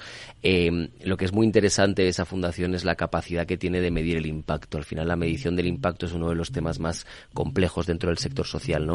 Medir exactamente cómo se está contribuyendo a la sociedad, ¿no? Y esta fundación tiene una capacidad de medición del impacto maravillosa eh, a través de un seguimiento de los beneficiarios muy cercano y a través de pues tecnología eh, muy puntera eh, que permite ver exactamente las personas cómo cambian sus vidas antes de hacer las formaciones hasta después de hacer las formaciones, ¿no? y bueno, pues eso es muy importante sobre todo para ofrecer a los financiadores, ¿no? Porque a los financiadores al final lo que les interesa ver es el retorno en la inversión. ¿Y cuál es el retorno en la inversión? Justo, ¿no? Y el retorno, en, casos de éxito y el retorno en la inversión, que cuál es el retorno en la inversión de un financiador que da una donación a una entidad social, pues ver lo que ha generado eso en la sociedad, ¿no? Cuánto, o sea, que cómo ha contribuido para la economía eso, ¿no? Y, y bueno, pues precisamente Fundación Generation, donde trabajó Cristina y donde he trabajado yo, se dedica en particular a eso. Cristina. Como te tengo ahí. ¿Perdón? Ah, que digo que como tú también has trabajado en ello, pues sí que nos contabas tú. Sí, no, justo. Aparte, una de las características también es la metodología que tiene, ¿no? Es esa capacidad que tienen hacer ese análisis de cuáles son las, las carreras que están más en demanda, de cuáles son las skills que tienen que adquirir los, eh, las, estas personas que tienen quizás unos eh, perfiles. A mí no me gusta hablar de perfiles vulnerables, me gusta más de hablar de perfiles diversos, ¿no? O perfiles, bueno, que quizás en un momento circunstancial estén en una situación de vulnerabilidad y, y, y poder diseñar esos programas que son, eh, que se encajan perfectamente para que puedan tener éxito y un buen desempeño en sus carreras. Sí, es muy importante lo que comenta Cristina, ¿no? Como el diseño del currículo, ¿no? O sea, el diseño de lo que van a aprender las personas y de cómo ese diseño está hecho de la mano de las empresas para que cuando esas personas salgan al mercado laboral tengan exactamente las capacidades que demanda el mercado laboral, ¿no? Y, la Fundación Generation en particular hace un trabajo espectacular en, la, en la detección de cuáles son las necesidades de la empresa porque lanza sus currículums muy de la mano de la, de la empresa. ¿Y cuánto tiempo más o menos eh, se están, están en formación estas personas? las formaciones estándar, que, conteste Cristina también para, para las formaciones de para las formaciones de Open Cultural Center, pero las formaciones estándar son de tres meses. Tres meses. Bueno, en Cultural Center nosotros es, es, es un poco quizás eh, distinto nuestro colectivo. Muchos de ellos tienen que trabajar, algunos en, en trabajos eh, pues quizás más precarios, entonces tenemos que adaptar los currículums a horarios en los que ellos pueden completarlo y compaginarlo con otras actividades, ¿no? Porque al final tienen que soportar a sus familias. Eh, se alargan un poco más y, y, vienen a ser, sí que son formaciones de unas 400 horas más o menos, y entre ocho meses, algunos que quizás son más intensivos pueden ser seis meses, pero, pero bueno, formatos que son híbridos, tanto algunas sesiones son en, en, en, formato presencial y otras son en, en online para que lo puedan compaginar. En horas más o menos son como unas 400 horas de formación, pero más extendidas en el tiempo quizás pues por esa peculiaridad, ¿no? Para que lo puedan compaginar con otras actividades. Es ese concepto de bootcamp que está muy de moda ahora, que muchas entidades privadas hacen también, eh, pero es un concepto de bootcamp desde el sector social, es decir, gratuito para la persona y, por tanto pues que te permite hacer una reconducción de, tu carrera hacia, hacia un ámbito más demandado, ¿no? Al final. Muy, pues muy bien dicho, Javi, eh, gratuito para la persona, porque no son gratuitas, son formaciones bastante caras.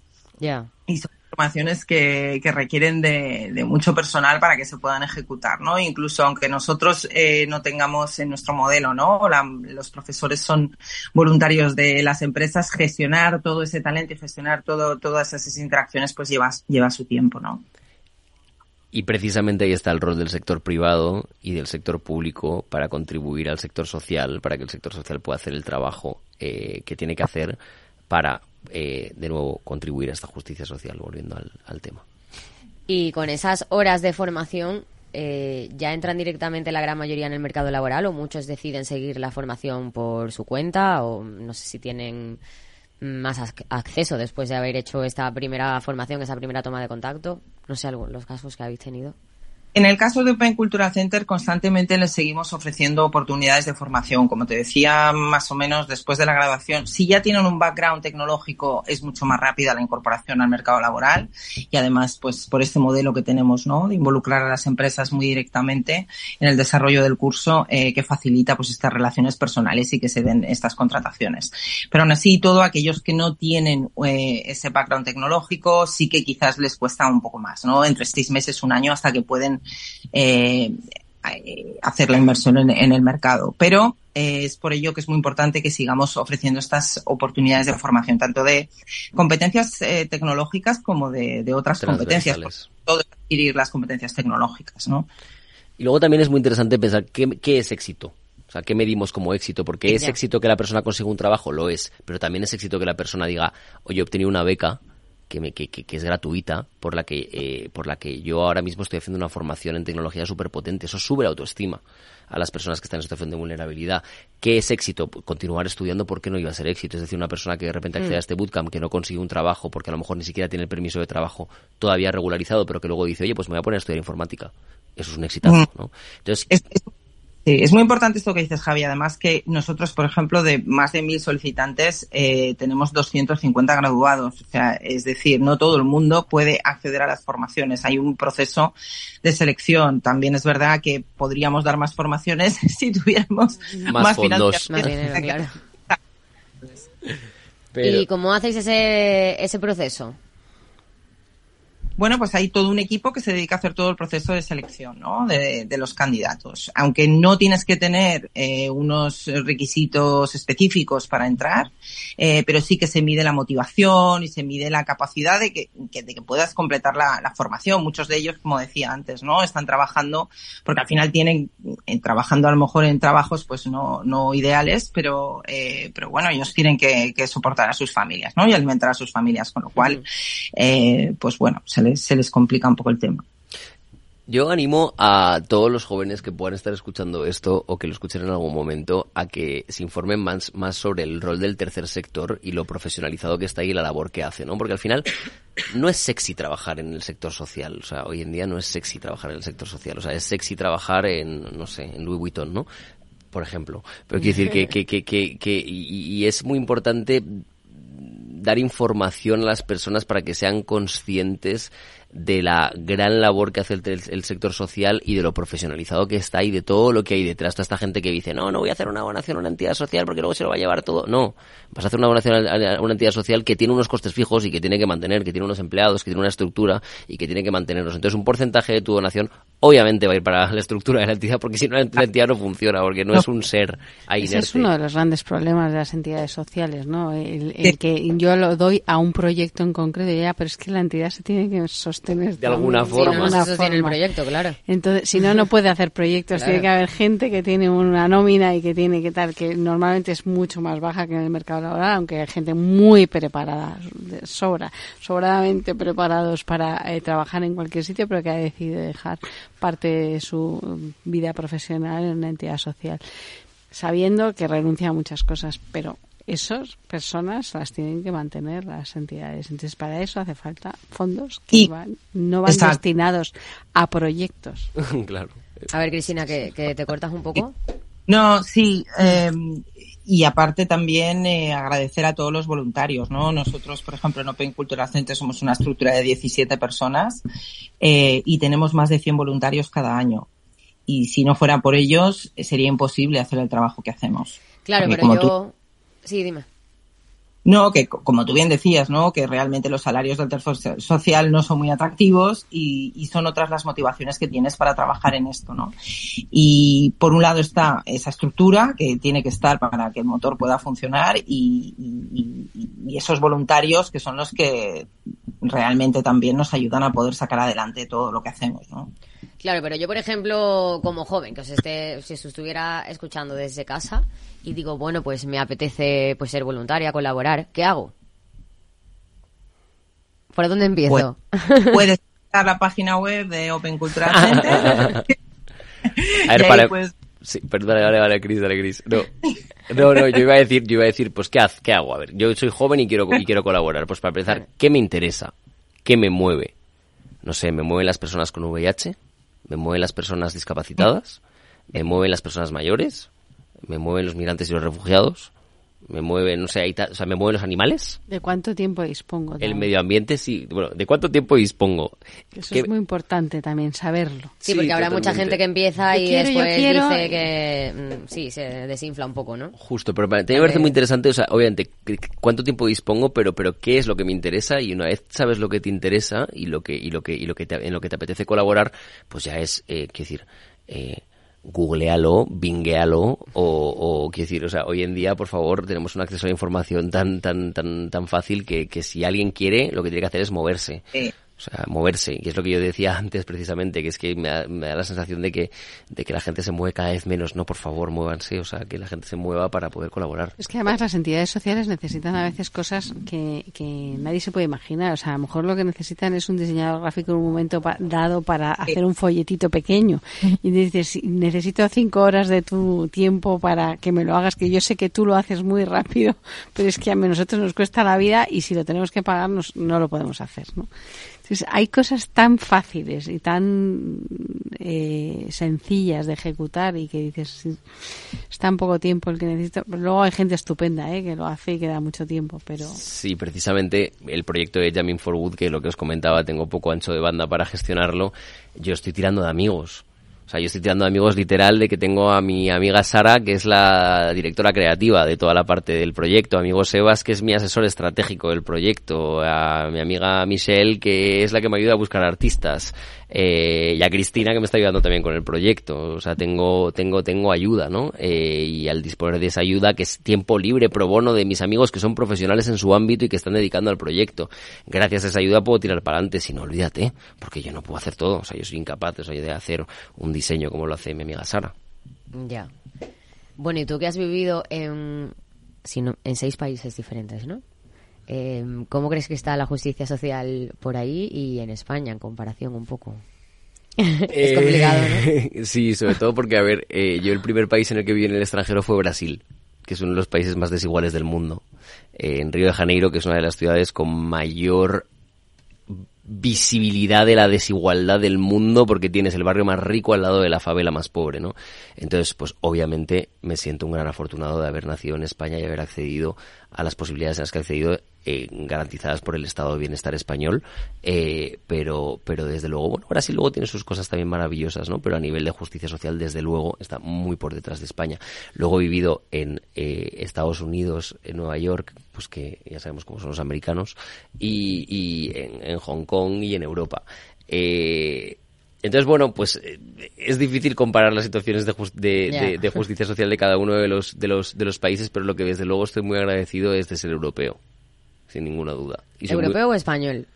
Porque em, también puedes comparar un poco, ¿no? Sí, pero soy muy europeísta, o sea, quiero decir, que creo que creo que la pertenencia de España a la Unión Europea es súper positiva para, para la justicia social. Tenemos fondos eh, europeos que llegan por todos lados, eh, Next Generation, Horizon, eh, European Social Fund, etcétera, que nos ayudan precisamente a, luchar contra con todo lo que estábamos hablando en esta en esta en esta sesión, ¿no? Entonces, em, sí, obviamente soy español, pero soy muy europeo también y, y sí, sí, en términos de justicia social, la verdad que te diría que mi referente es europeo. Pero claro, mm, Europa tiene muchos países. No, sí, desde luego, desde luego, pero... Eh, em, bueno, al principio me hablabas de los franceses. de los ¿Está mejor la justicia social en Francia o en España? Eh, es muy difícil. o sea, los, piensa que los franceses lo que son es muy revolucionarios. Lo que ellos hicieron fue quejarse de absolutamente todo, salir a las calles y hacer la revolución francesa, que es lo que conquistó los derechos. lo hacen, ¿eh? Y lo siguen haciendo. y es lo que, es lo que conquistó los derechos, ¿no? En el siglo, a principios del siglo, o sea, a finales del siglo XVIII. Entonces, pues obviamente los franceses son un ejemplo a seguir en lucha por derechos. Y yo creo que los españoles deberían movilizarse mucho más al nivel de los franceses para conseguir derechos porque nos movilizamos bien poquito. Pero eh, pues tienen sus cosas también los franceses que no me gustan, pues como todos los, como todos los, al final. Pero bueno, ya no estamos hablando de mí, sino de justicia social, obviamente. Pero que digo que justicia social, pues es que es muy difícil decirte, no tengo ni idea. Pero la verdad es que eh, eh, yo de nuevo, soy muy optimista y creo que estamos en un país maravilloso y en el que hay mucho por hacer, pero en el que tenemos un privilegio grandísimo si nos comparamos con otras realidades a nivel mundial. Bueno, quedan cinco minutitos. No sé si los dos queréis decir pues vuestras conclusiones, vuestros minutos de oro. Cris, dale tú, ¿eh? No, yo casi que te lo dejo, Javi. ¿En serio? No, o sea, es que yo no sé, yo no sé, o sea, no sé muy bien qué decir. Eh, yo creo que es que al final esta charla y creo que por eso he accedido a venir aquí. Lo que me parecería súper interesante es que pudieran acceder a ella más jóvenes y pudieran escucharla más jóvenes para sentirse inspirados para hacer algo más allá su propio interés. Es decir, yo creo que hoy en día muchísima gente mira mucho por su propio interés y por su propio eh, beneficio y por su propio lucro y me da la sensación de que la gente se olvida de que, bueno, pues de que todos formamos uno y de que hay que colaborar y de que hay que ayudar porque no todo el mundo ha tenido las mismas facilidades que ha tenido uno, ¿no? Entonces yo lo que me encantaría es animar a toda la gente desde, desde, pues desde sus posiciones, estén donde estén, a que se muevan para contribuir a la justicia social, eh, sea a nivel eh, social, sea a nivel eh, medioambiental o al nivel que les interese. Por ejemplo, habéis hablado mucho de tecnología, pero igual hay otros sectores también por los que se pueda tirar. hay muchísimos sectores, sí, por los que se puede tirar. Bueno, de hecho, en Cultural Center eh, principalmente eh, trabajamos eh, la formación en tecnología, pero también tenemos un programa de, jóvenes extutelados. Les hacemos un acompañamiento durante un año y les enseñamos competencias digitales y también formación en, reforestación y agricultura para luego ayudarles a encontrar también un puesto de trabajo.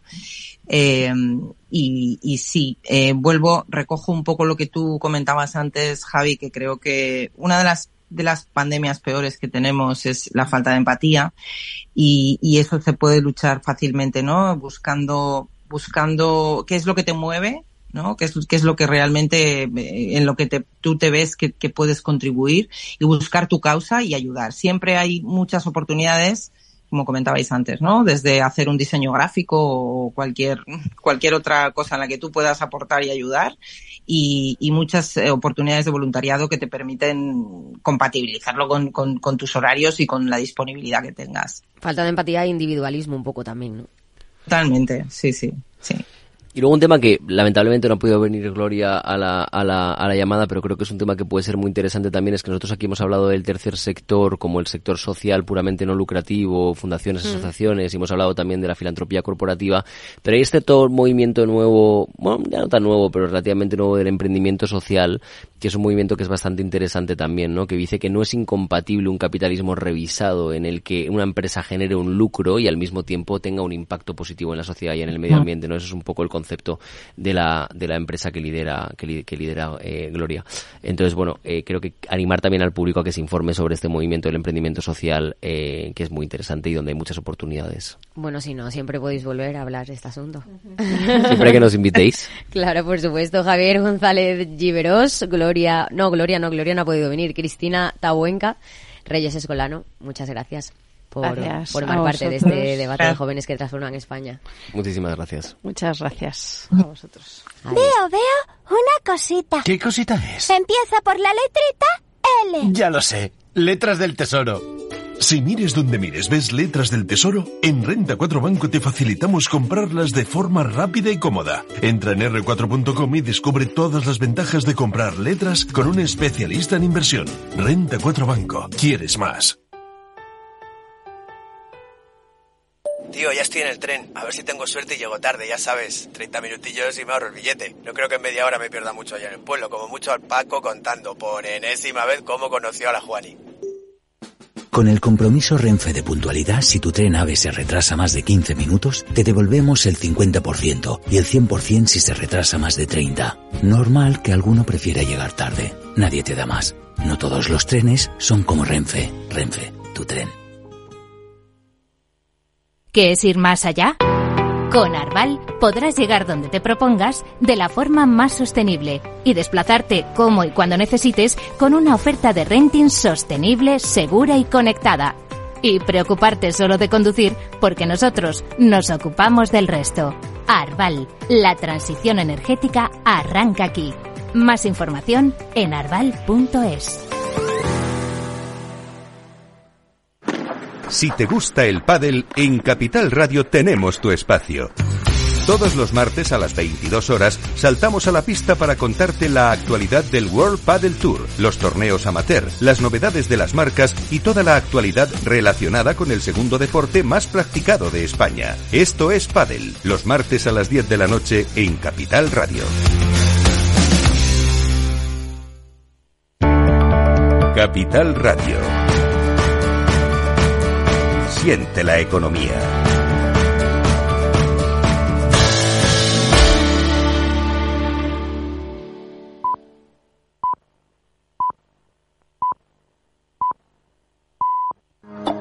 What do you mean?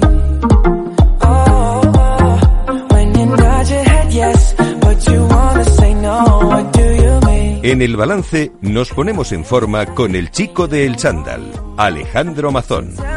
Oh?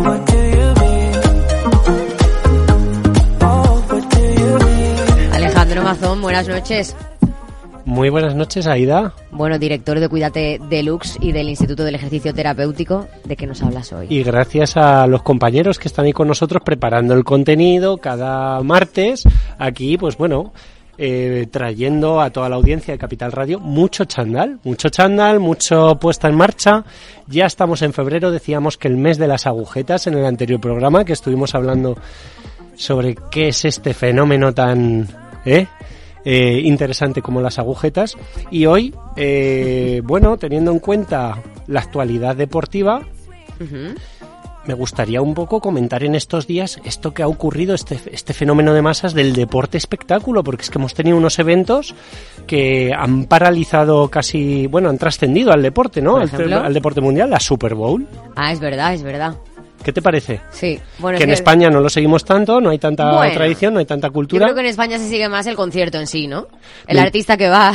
En- claro, es que, ¿ves? Como lo del deporte a veces para algunos es una excusa, porque alrededor de ese deporte, 360 grados, hay muchos elementos que lo hacen muy vistoso y que eh, crean pues muchos intereses también, consumo, eh, comerciales, ya no solo la parte deportiva o la parte Turismo, tradicional, turismo, dinero, eh, al final se convierte en una feria con la excusa del deporte. Me gustaría comentar esto también con un compañero de oficio, un profesional como la Copa del Pino, que ya conoce al chico del chándal, como es Manu Álvarez. Buenas noches. Hola, buenas noches. Buenas noches. Licenciado en Ciencias de la Actividad Física y el Deporte, colegiado, eh, pues bajo nuestro respectivo colegio profesional, el COPLEF, un saludo para todos ellos. Y bueno, con la cosa de que van pasando los años, esta es, esta es una de las cosas buenas del deporte, que desde pequeñito vas haciendo también una red social, que luego pasan los años, pasan las décadas y te puedes juntar, por ejemplo, en un programa de radio. Buenas noches, Manu. Eso es, la verdad es que nunca sabes dónde te vas a encontrar a compañeros, a buenos compañeros. Pero eso es lo bonito. También es lo que hace el deporte. Como por ejemplo, hablábamos la Super Bowl o el combate de lucha. Este fin de semana, sí, sí, sí. UFC de Ilia Topuria, que, que, ¿cómo lo has vivido? Espectacular. Pues yo creo que es una, es una mente de la que hay que aprender. Eh, fuera de todo lo que son redes sociales y estas mentes que ahora estamos viendo en las nuevas generaciones, al final la vida es, es prepararse para los golpes, ¿no? Y estar seguro de uno mismo y creer uno mismo, porque si tú no crees en ti, ¿quién va a creer? Y es un poco la filosofía que ha estado transmitiendo este, este deportista. Eh, subirse ahí a pelear eh, no es fácil, pero al final él ha, querido, ha, creído en él y estaba seguro que era su destino ganar y ahí lo tenemos. Dicen que tanto si crees que no puedes como si crees que puedes, estás en lo cierto. Y alrededor de Ilia, este fenómeno deportivo que, bueno, pues eh, está ahora compitiendo bajo nuestra bandera y deberíamos estar orgullosos de tener eh, un crack de estelar, ¿no? De esta categoría mundial que está paralizando un poco, pues, o reinventando un poco incluso su propio deporte alrededor de él, pues existe un equipo de profesionales, existen unas, unas metodologías, unas estrategias, un conocimiento científico. No es como mucha gente se pueda pensar, poner a dos gallitos a ver quién se pega eh, mejor y, y, mm. punto, sino que eh, se cuidan muchísimo para llegar a ese combate. Y esto se ve en un documental que he tenido la oportunidad de ver, que recomiendo a la audiencia verlo, creo que estaba en una de estas plataformas, Movistar o alguna de estas plataformas, y uno de los elementos a los que más tiempo se le dedica, que es algo que me gustaría comentar contigo, Manu, es la pérdida de peso tan brutal que tienen que hacer estos deportistas para poder estar dentro de su categoría. Es decir, como, como es un deporte que se divide según el peso, eh, bueno, pues este chico está en la categoría de menos pesados, que es 66 kilos. Ahí está el corte. ¿Qué pasa? Que estando en forma, cuando ellos están entrenando durante todo el año, ya están finos, ya tendrían poca grasa, ya se quitan la camiseta y se les ve, bueno, pues un cuerpo ya muy modelado, de, totalmente atlético, y pesan como 10 kilos más. Y en, las, en los últimos días tienen que bajar esos 10 kilos, no se sabe de dónde. Claro, y, y imagínate además lo que es estar por debajo de 10 kilos tuyos y además competir a ese nivel. O sea, eh, eso tienes que estar muy bien preparado, tanto física como psicológicamente. Todos sabemos, si estás dos días comiendo mal, cómo te afecta al pensamiento, ¿no? Parece que como que te, te levantas, te cuesta mal levantarte, lo ves todo peor, no te apetece. Pues imagínate hacer eso y además competir y competir a un nivel, pues, pues a ese nivel espectacular y con la creencia de que vas a ganar, que nada puede, que nada puede contigo, ¿no? Pues eh, eso significa que él no está solo, que aparte de su fortaleza mental, eh, que eso, eso viene de ser y se trabaja, tiene un equipo alrededor con todas estas variables que lo trabajan con él. Mm. Lo trabajan y lo planifican, porque esto no es de un día para otro. Esto es un y, que ponen, meses. y que ponen sobre él toda la ciencia y todo el conocimiento científico que tenemos detrás de las universidades de ciencias del deporte, de las universidades de fisioterapia, de las universidades que están apoyando al deportista y que gracias a esto que es, estos últimos avances que ponen a disposición de los deportistas de élite, unos años después revierten la sociedad y se utiliza en los gimnasios populares de barrio. Totalmente. De hecho, hay, hay una herramienta que se está utilizando cada vez más que es para la velocidad oculomanual. Son unas lucecitas, no sé si las habéis visto, son varios cacharritos, entre 8, 10, 12, en fin, los que, los que sean, eh, que tú vas a tocar ese aparatito, vas a tocar el aparatito que se enciende. Digamos que tienes ocho, imagínate, ocho bombillas delante, con diferentes colores, y tú tienes que tocar cuando la, la bombilla se pone en verde. Bueno, pues... Y son como un pulsador. Eso es. Eso es como el juego de los cines que le dabas el golpe a las ardillas, ¿no? eso es, que tenías que seguir un código y a ver si te acordabas después, que a veces era un número, una lucecita más. Pues esto es igual. Lo que pasa es que a, nivel cognitivo, a nivel de decisión, eh, imagínate, tú tienes que ver cuándo se enciende la luz, discriminar que es la verde la que se enciende y eso significa que tengo que ir a darle con la mano. Eso en el menor tiempo posible, pero es que luego se enciende otra, y luego otra, y luego otra. Y ahora estamos viendo que en una clínica de fisioterapia de barrio, pues lo están utilizando pues para el sistema nervioso o para rehabilitación de eh, otras funciones de nuestros familiares. Personas mayores, o sea, eso tiene, pues como la Fórmula 1. hay herramientas que se aplican en, alto rendimiento que luego pues se llevan a los, a los coches que todos usamos y aquí pasa lo mismo. Hay herramientas que se utilizan en alto rendimiento que luego trascienden a, la población en general y a la salud. Y, y Aida, antes de que introduzcamos el otro tema, porque me gusta aprovechar el espacio, eh, la pérdida de peso tan brutal que sufren estos deportistas, cuidado, que lo podemos ver en este documental, es, está muy medido todo, pero también recordar, claro, y también recordar la paradoja. Por un lado, ellos entrenan durante todo el año en un peso que es el que les hace estar sanos, el que les hace tener un gran rendimiento y sin embargo para bajar a dar el peso en su categoría y poder eh, homologar su participación en el combate tienen que perder 8 o 10 kilos casi en unos últimos días a base de unas estrategias un poco forzadas. Vuelvo a decir, ¿qué es peso? Pues, por ejemplo, deshidratarse, principalmente deshidratarse porque ya son deportistas que tienen poco porcentaje de grasa como por ejemplo le ocurriría a un piloto de Fórmula 1 si nos imaginamos que hmm. puede perder mucho peso solo por el agua que ha sudado, ¿no? Por esos trajes y esa temperatura. Claro, pues ellos lo tienen que llevar al extremo y, y, volvemos a recordar a la audiencia que perder peso no significa estar mejor siempre, ni, ni significa que pierdan grasa, porque ellos donde están fuertes y donde están sanos y donde realmente pueden, pueden rendir es en unos cuantos kilos por encima de, de su categoría, ¿verdad, Manu? totalmente, totalmente. ¿Y por qué no se cambia eso un poco, esos requisitos? Bueno, al pues final... Eh, subir el kilo de la categoría o algo así, al final, al final las reglas es un deporte reglado. Y al final sabes cómo son las reglas y te tienes que adaptar a ellas. Otra cosa es pues los niveles de, de, rendimiento que estamos viendo, eh, que son espectaculares. Claro, ¿por qué? Pues porque cada vez hay más herramientas y más profesionales en torno a un deportista que trabajan, pues cada uno la variable que le, que le toca trabajar. Antiguamente a lo mejor no se veía tanto psicólogo deportivo, tanto mm. nutricionista, preparador físico aparte que, por ejemplo, el que pueda dar un club. Y, y, porque sobre todo interesa mucho más el espectáculo, por, por desgracia, y el espectador, que es el que deja el dinero, que el propio deportista. Por desgracia es así. Es decir, por eso también están cambiando toda esta tecnología con las zapatillas de maratón y están pudiendo mejorar tantos récords del mundo de atletismo y porque mejoran los materiales y adaptan las normas para que el deporte cada vez sea más espectacular. Como por ejemplo, hay unas iniciativas ahora de free doping. Es decir, ¿qué pasaría si un deportista se dopara todo lo que quisiera, batiría todos los récords, interesa eso, crearía expectación? ¿Habría espectadores que verían ese espectáculo y pagarían por ver ese super récord de un deportista dopado. Hay mucho debate con eso, ¿verdad que sí? Bueno, al final nos pasa como todo, ¿no? Lo llevamos todo un poco al límite. Yo creo que eh, siempre tiene que haber una, una moral y una ética. Es decir, si ya es con doping, pues bueno, cada uno puede tener su criterio, ¿no? Pero al final tiene que ser todos con unas mismas reglas y qué mejor regla, porque tú no sabes qué determinada sustancia, cómo te afecta a ti versus la misma sustancia a otro cuerpo, a otro deportista. Eso es imposible de saber. Entonces, no serían las mismas reglas. Por tanto, pues oye, eh, las reglas son las que son, juego limpio y hay que saber ganar y hay que saber perder.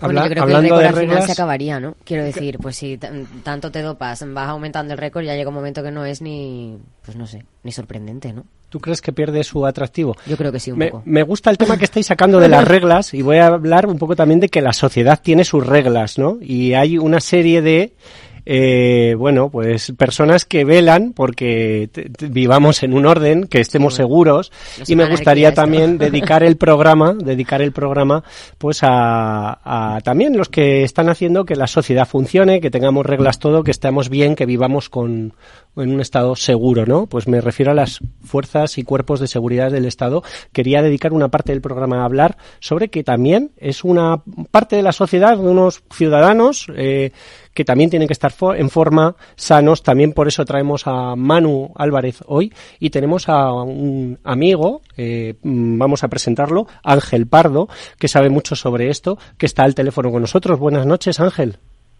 Hola, buenas noches a todos. Buenas noches. Buenas noches, Ángel.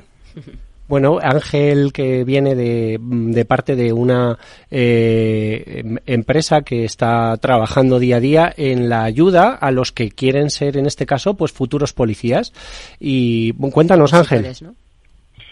Bueno, pues justamente, eh, bueno, soy dirijo una, una academia de oposiciones de Policía Nacional y, y, bueno, pues obviamente tiene una notoria eh, importancia lo que es el- la preparación física, a la cual pues nosotros también estamos muy ligados en la preparación de la misma y, y bueno, eh, y evidentemente concienciando eh, sobre todo como bien habéis comentado anteriormente, sobre todo las nuevas generaciones, ¿no? Al final eh, vienen con, con otro tipo de, de iniciativas y bueno, pues en este caso estamos ahí haciendo también una gran labor a esos efectos.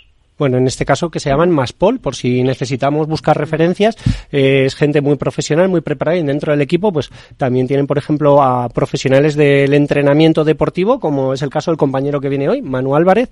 Manu, oye, lo primero que yo te diría, los fu- funcionarios públicos que están velando por nuestros intereses, sean ejército, guardia civiles, policía nacional, si más cabe, una, una- un abrazo fuerte a todos los guardias civiles, ¿no? En estos de días que han tenido un, un, un bache bastante eh, doloroso con esos dos guardias civiles asesinados por el narcotráfico, pero eh, ¿tú dirías que mm, es una profesión que está valorada? Bueno, pues un, un abrazo a todos los miembros de las fuerzas y cuerpos de seguridad. Eh, bueno, siempre toda, no sé, siempre se puede valorar todo mucho mejor, ¿no? Eh, ahí al final es, es lo que hay y ya está. Eh, al final, los miembros de las fuerzas y cuerpos de seguridad de Estado, eh, pues ya lo vemos, la calle como está. Eh, hay que estar fuerte o no hay que estar fuerte. Hay que tener tranquilidad o no, hay que tener tranquilidad hasta cuándo, Eh, hay que hay que decir hasta, hasta aquí o, o no, ¿no? Pues bueno, eh, requiere una mentalidad, una mentalidad que desde la Academia Ángel me consta que, que lo trabaja y lo inculca a los futuros miembros, ¿no? Eh, dentro de la propia oposición, eh, esto es fundamental que, que los futuros miembros pues sean capaces de comprender esta situación real. Además, vosotros veis la dificultad que hay para acceder al cuerpo, es decir, que hay unos filtros y veis a los opositores que algunos los superan y otros, lamentablemente, pese a que a lo mejor se esfuerzan mucho y hacen una gran dedicación, eh, una dedicación eh, hasta el momento pues gratuita, ¿no? Una, es un emprendimiento personal también, pues que algunos no lo superan. ¿Habría motivos o, hay esa cantera, esa cantera tiene motivos tal y como están ahora mismo devalorados los fuerzos, las fuerzas y cuerpos de seguridad del Estado Ángel para serlo? ¿Tú crees que mm, hay motivos para serlo o no? Estos candidatos que tú ves. Bueno, eh, es verdad que, que abrimos un, un gran debate, ¿no? Una gran conversación en este punto. ¿no? Eh, sin ánimo de ser repetitivo, al final las generaciones vienen, pues bueno, eh, de una forma que, bueno, eh, de hecho yo tengo dos hijas y, y prácticamente lo, lo puedo estar viendo, ¿no? Lo quieren todo hecho, lo quieren ya y, y como que no, no valoran la cultura del esfuerzo o no han vivido o no están viviendo con esa cultura, ¿no? Entonces, eh, si me permitís, eh, os voy a dar un dato, no es, informa- es, información, y es que en cuanto cambiaron los baremos en- dentro de la Dirección General de Policía y más concretamente la División de Formación y Perfeccionamiento para lo que es el ingreso en Policía Nacional, cambiaron una serie de baremos a nivel deportivo en las pruebas físicas que, bueno, eh, como dato os cuento que se quedaban un 60% de todos los opositores que se presentaban en, en las, en las O sea, so- solo las, las pruebas físicas las pasa el 40%, dirías. Efectivamente. Entonces, eso denota que realmente son unas pruebas físicas que hay que prepararlas y, y, evidentemente, pues bueno, eh, eh, requiere una, una exigencia muchísimo más grande de lo que venía siendo habitual y, y evidentemente, pues bueno, eh, yo, nosotros tenemos la suerte en la academia de tener a un gran profesional. Tenemos a, a Manu, que es, una, es, es para nosotros una eminencia a efectos de, de formación y sobre todo lo que más importante eh, es que en base a esa información yo le dije a Manu, digo, mm, esto no quiero que pase en nuestra academia y encima viene de la cultura del esfuerzo, por lo tanto, a una, una cantidad de, de valores que, que es, muy, es mucha la genética de, de, de Maspol, ¿no? Y, y evidentemente es lo que estamos logrando. Estamos intentando eh, concienciar mucho al nuevo opositor a que tiene que esforzarse, que esto tiene que ser una constancia, que evidentemente estamos implementando en su vida pues esa parte deportiva y de salud que a lo mejor una persona no tenía de una forma constante, ¿no? Y, bueno, pues evidentemente estamos teniendo ese éxito y, gracias a, a, esa pues a esa visión y, a esa formación que, que se está dando.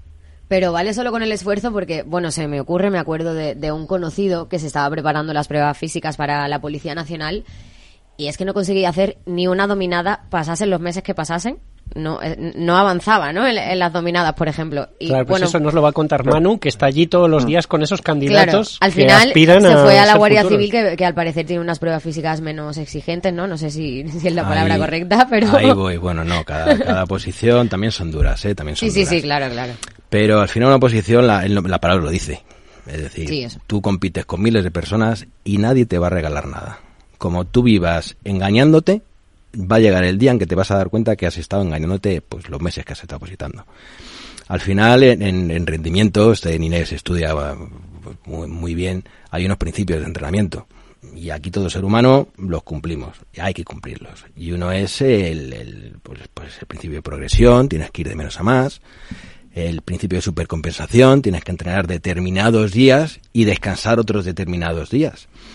Pero ¿qué peculiaridad tiene una posición? Que claro, que no es solo las físicas. Ya hemos visto que la física, mm, por lo que ha dicho Ángel, es la mayor criba, que es curioso, ¿no? Porque las físicas te saben las preguntas, que es lo que se dice. Pues joder, sabiéndote las preguntas es donde más gente suspende. ¿Por qué? Pues porque hay que entrenar. Hay que entrenar. Y ahí si toca entrenar un lunes, un miércoles y un viernes, pues entrena un lunes, un miércoles y un viernes. Los pero es que no sirven en una, Y hay que estar preparado para que te llueva, para que te haga frío, para que no te dejen calentar como a ti te gustaría. Efectivamente, efectivamente. Eh, y trabajar tres aspectos. El, físico, cuando se entrena, se entrena, no, no sirven los, pero es que si tú sabes si cuando has terminado de entrenar, si has rendido como tienes que rendir o no si tú dices que has rendido y por dentro sabes que bueno que lo puedes haber hecho mejor a un opositor es lo peor que puede hacer a sí mismo no eh, eh, trabajar a nivel mental también hmm. eh, ¿por qué? porque cuando entrenas y pides un rendimiento que no significa sudar sudar está sobrevalorado hay gente que puede sudar mucho y a lo mejor la intensidad que a la que he llegado pues pues no ha servido de nada y hay gente que suda menos pero a lo mejor entrena mucho más intenso o sea, eso, es, una, es un parámetro que no, que pasa, que, que, queda lo mismo. Eh, ahí se trabaja también a nivel mental. ¿Por qué? Porque tú tienes que estudiar cansado. Tú a lo mejor te has metido ayer cuatro series y hoy te levantas y dices, joder, me toca el tema tal. Y te lo tienes que estudiar, no te queda otra. Y mañana vuelve a entrenar. Y pasado vuelves a estudiar. Y el entorno. También hay que trabajar el entorno cada uno tiene un entorno diferente, hay gente que trabaja, hay gente que tiene pues, problemas familiares, hay gente, da igual, la oposición no va a mirar por nadie, la oposición es un recorrido, es un camino que tienes que saber recorrer. Y a nivel físico es fundamental. ¿Por qué? Porque mucho opositor se cree que, bueno, eso es la física, yo esto con tres meses las paso.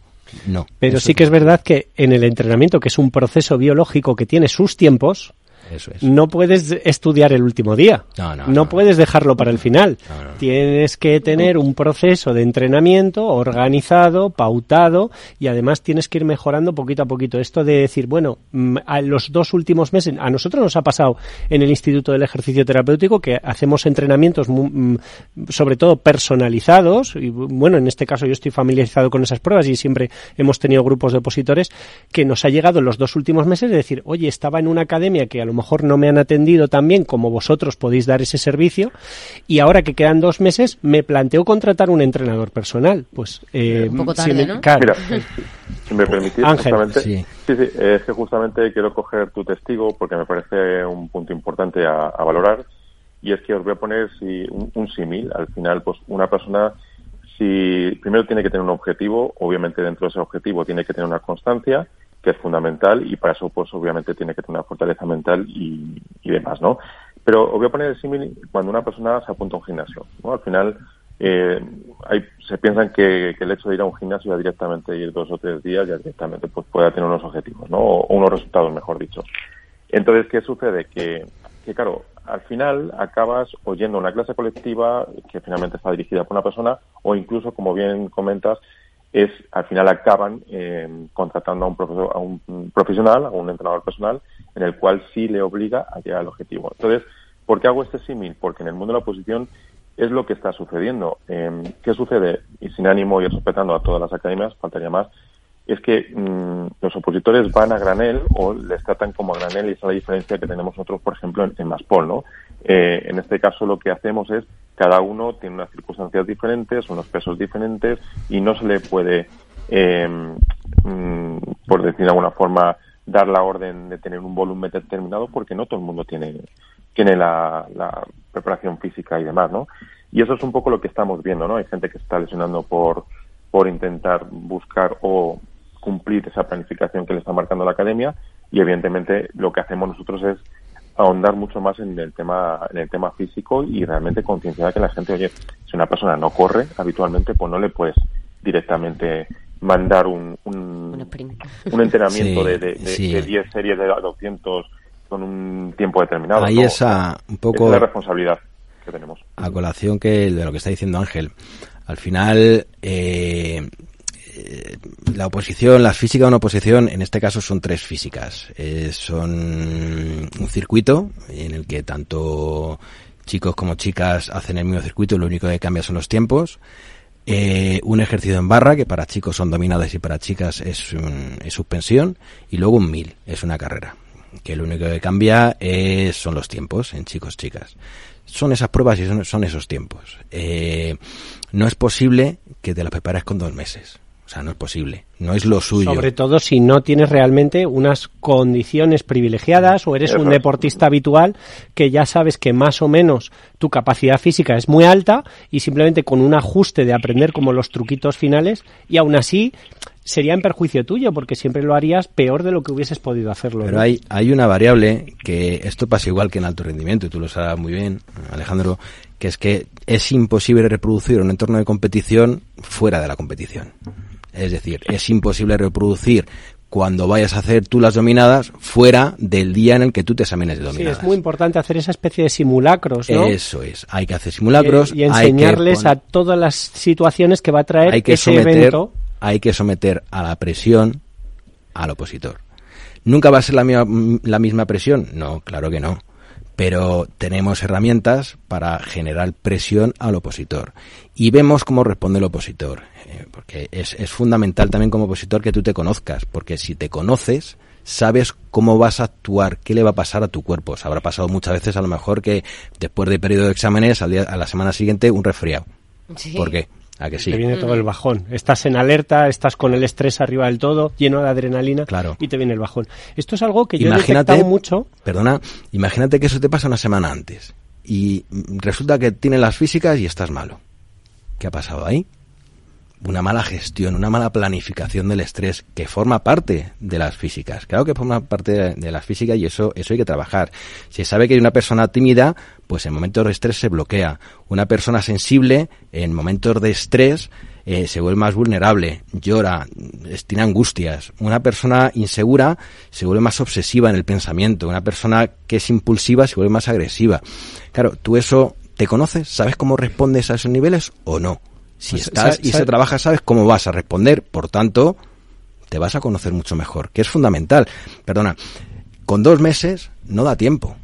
Está claro que con dos meses, pues bueno, es el tiempo que hay y con eso jugamos. Ojalá que no nos lesionemos, porque en dos meses también si las lesiones te respetan, pues genial. Si son seis meses, mucho mejor, lógicamente. Oye, correcto, Manu. Mira, esto es una de las cosas que yo detecté cuando empecé a trabajar con opositores, que ya son chicos adultos, ¿no? De cierta edad, 25 años, 27 años, a veces 30 años.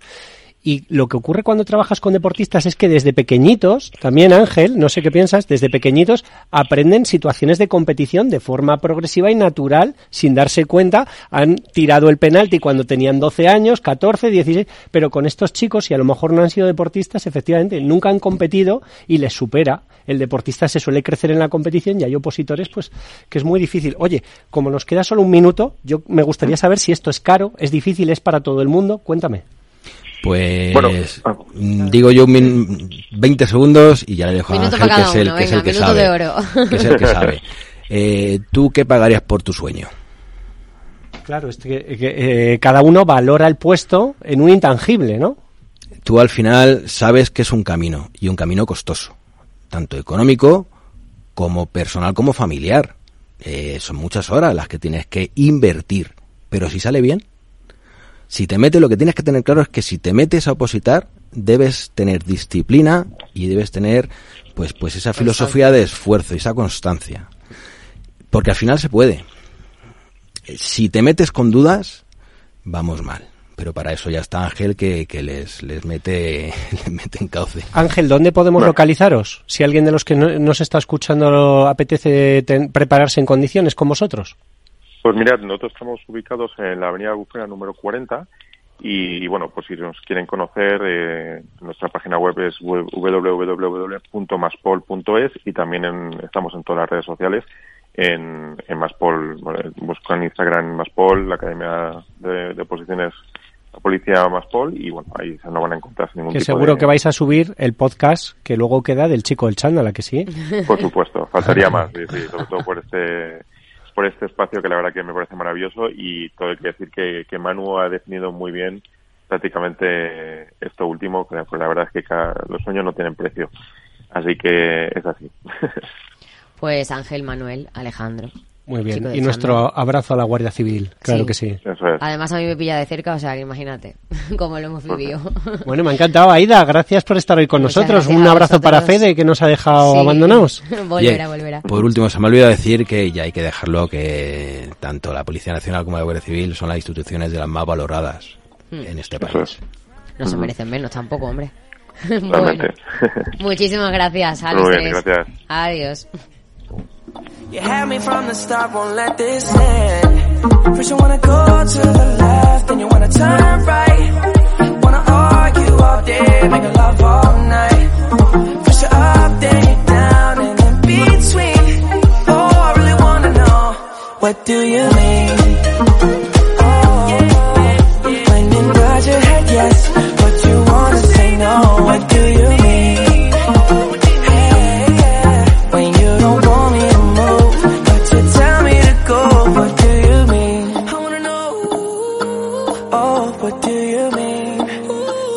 you're running out of time, what do you mean? Oh, baby. Oh, oh, oh, what do you mean? Better make up your mind, what do you mean? Oh, when you nod your head yes,